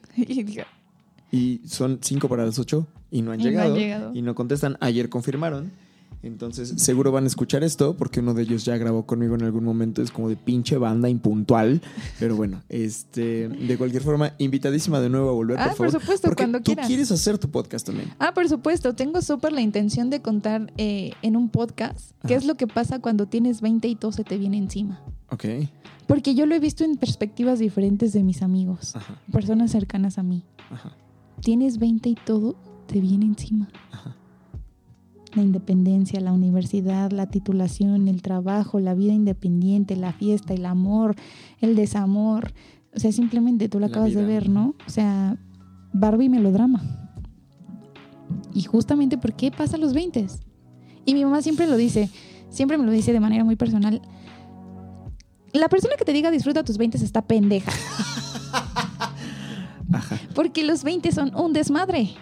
Si tienes un año de 20 tranquilo, prepárate, porque al que sigue madre, te va a ir de la chingada. Sí, sí, sí, sí. Y creo que el año pasado me fue de la chingada, pero pues como que todo, como que ya acabó, ¿no? Ya acabó. Este año también ya me siento así como de. No, Bad Bunny dijo que el 2023 empezaba bien cabrón y yo ya lo siento como un disco de Pepe Madero. Qué horrible. Sí, sí. Sí, Ah, súper depresivo. Sí. Te, te- te propongo algo. Te Ok. propongo algo. Hagamos ese podcast juntos. Me late. ¿Te late? Me así como late. alterno a Somos de Fuego. Hagamos, y, lo, y lo quiero decir así en la grabación para hacer el compromiso y para que la gente que nos esté escuchando diga, a ver, voy a ir a escuchar esa mamá. Por supuesto, porque Ajá, nos va a pasar. Sí, sí, súper jalo. O sea, aparte de que soy. Gente, soy estando ópera. Eh, Y yo ando en eso. Y yo, la gente que oye esto sabe que también en eso andamos. Ajá. Ya hice mi presentación y todo. Fue una presentación bastante horrible. Mi compañerito Carlos Brito, un saludo a Carlos Brito. Hola, Brito. Este lo dijo en, en su presentación. Este es nuestro ratón vaquero. fue muy divertido, porque real sí fue el ratón vaquero para nuestras mamás y la gente que nos fue a ver, que es el, ay, lo hiciste perfecto, mi amor, te salió increíble. Mi novio me dijo así como de, sí estuvo bien, bien escrito, mal ejecutado. Pero es que eso se Pero obtiene crítica, con la práctica, constru- ¿no? exacto, Ajá, crítica constructiva. Justo en esa, en esa etapa de mi mamá y mi novio han visto mucho stand-up. Entonces fue como de, sí lo hiciste bien, pero nos gritaste. Ujú. Ok. Y fue como de, que estaba muy nerviosa. Y fue como de, lo entendemos. Y mi mamá fue así de, yo te entiendo, mi amor. Siempre te he querido No ver. te. Siempre te he visto ser artista. Ajá. Sí, eres un artista para todo. Pero fíjate que, ¿qué crees? Que esto sí es lo tuyo. Sí es muy divertido, eres muy graciosa porque tienes muchas cosas que contar. Claro está. Pero fíjate que te falta un poquitín nada más. Un poquitín. Ujú. O sea, suéltate. Sí, el, delivery es. Eh, sí, es- imagínate ajá. que ya, ya pasó, ya. disfrútalo. Lo disfruté, pero la sufrí. Esa fue la realidad. Sí, sí, sí, sí. Pero realmente es muy, muy maravillosa esta idea de tener un podcast Ajá, en donde justamente metamos como cosas y temas diferentes porque Claro. está muy interesante. Claro, claro, claro. La perspectiva de dos personas que aparte de ser compañeros de trabajo de un verano, Ajá. ya se hicieron un compromiso de hacer un trabajo real Ajá, ajá. para una plataforma digital Me porque queremos ser imagen de Pandora. Es que- Por supuesto que sí. por supuesto, sí, no, no, no se nos olvida. El, el dedo no se quita del renglón. No, se quita el renglón. Yo quiero ir a, Ta- a Tailandia todo pagado para pasarme a Singapur y de. Singapur A las próximas a Olimpiadas, que nos patrocinen las próximas Olimpiadas. No me interesa mucho ir a París. ¿Sí es en París? Ni puta idea, pero Según yo yo quiero que me saquen de viaje patrocinado. Sí. Estamos dispuestos a hacer un podcast sobre las Olimpiadas y decir, Sin broncas. vimos a esta mujer romperse una pierna. Ajá. Aplausos para ella. ¡Bravo! Va, va, va. Eh, bueno, eso ya lo- los detalles los platicamos fuera del aire. Claro. Fuera del aire me mama, me mama, porque siempre trato como si fuera radio. Claro. Este, Contrátennos. sí, por favor, porfita, tenemos Queremos hambre. en, queremos en nuestro propio programa. No nos pagan lo suficiente en donde trabajamos. Necesitamos comer. Es correcto. Eh, pues ya, lo dejamos aquí. Muchas gracias a toda la banda que ha llegado hasta aquí. Muchas gracias por habernos escuchado dos horas después. Muchas gracias a, a- muchas gracias a ti por venir. Muchas gracias a ti por invitarme ayer y que yo te dije, por supuesto, jalo. Claro, turbo, jalo. Sí, sí. Claro, Sí, sí. tengo tiempo. No pasa nada. Bien, esa, esa es la actitud que me encanta en la gente que me rodea. Sí, o sea, fue como de, mm, no tengo responsabilidades, no tengo nada que llegar a hacer casa. Sí, está libre. Muy Sí. bien, vamos. Eh, vi- vivo con mi roomie, que es mi mamá, eh, y le dije, voy a ir a grabar un podcast. Excelente. Me avisas cuando salga. Ok. Sí, sí, eh, probablemente en un par de días porque tengo pendiente una edición de uno, más el que se va a grabar hoy, etcétera. Entonces, No bueno, importa, no importa. ajá. Cuando salga seré más contenta aviso. de escucharme ahí, echarme un, un super rollo. Claro, ¿dónde te puede encontrar la gente que nos está escuchando? La gente que nos está escuchando me puede encontrar en mi Instagram como arroba sandra.vega.b de burro. Voy a poner el enlace en la descripción del podcast. Perfecto. Sí, porque tú me sigues en mi, fe- en mi Instagram personal, Ajá. pero pues es como que el, El otro es el es- artístico. exacto. Es como un sí. perfil más profesional. Muy bien, muy bien. Sí, no, yo no le he separado, es como... Nah. No tenía tampoco la intención, pero pues dado a mi otro trabajo que era como de necesito que subas solamente cosas exclusivas de esto, no puedes subir cuando sales de fiesta, no puedes subir cuando Ah, vas a... Ah, ok, dije, está bien, no hay problema. Creo un perfil personal, pues profesional, y eso hice. Así Muy que bien. síganme ahí. A veces subo cosas, a veces no, pero a veces se me olvida que tengo otro Instagram. Comprendo Entonces- perfecto. No pasa. Va, pues por ahí vamos a estar entonces promocionando. Este mm, y pues ya, muchas, muchas gracias a toda la banda, muchas gracias por aprender. Saludos a todos los que nos escuchan en todas partes del mundo. Perfecto, y muchas gracias a todos los que escucharon este, este cuento de podcast, Es correcto. esta película. Es correcto. Y pues muchas gracias sobre todo a todos por ser de fuego. Bye. No soy un influencer, ni me dedico de lleno a las redes sociales. Tampoco hago esto por dinero. No vendo cursos, no hago retiros. Solamente estoy totalmente comprometido a poner al servicio mi experiencia con la intención de inspirar conexiones saludables entre los seres humanos. Así que si te gusta lo que doy, te invito a que me compartas con tu gente, que me sigas en otras redes como Jazz Petkov con el hashtag Somos de Fuego y si lo deseas, que me apoyes también en Patreon para solventar la inversión que requiere el mantenimiento de este podcast. Y aunque no me compartas, te agradezco infinitamente por escuchar, por buscar herramientas para crecer y abrirte opiniones con las que tal vez no estás de acuerdo, pero que usas para aprender de la diversidad del mundo y crecer con ello.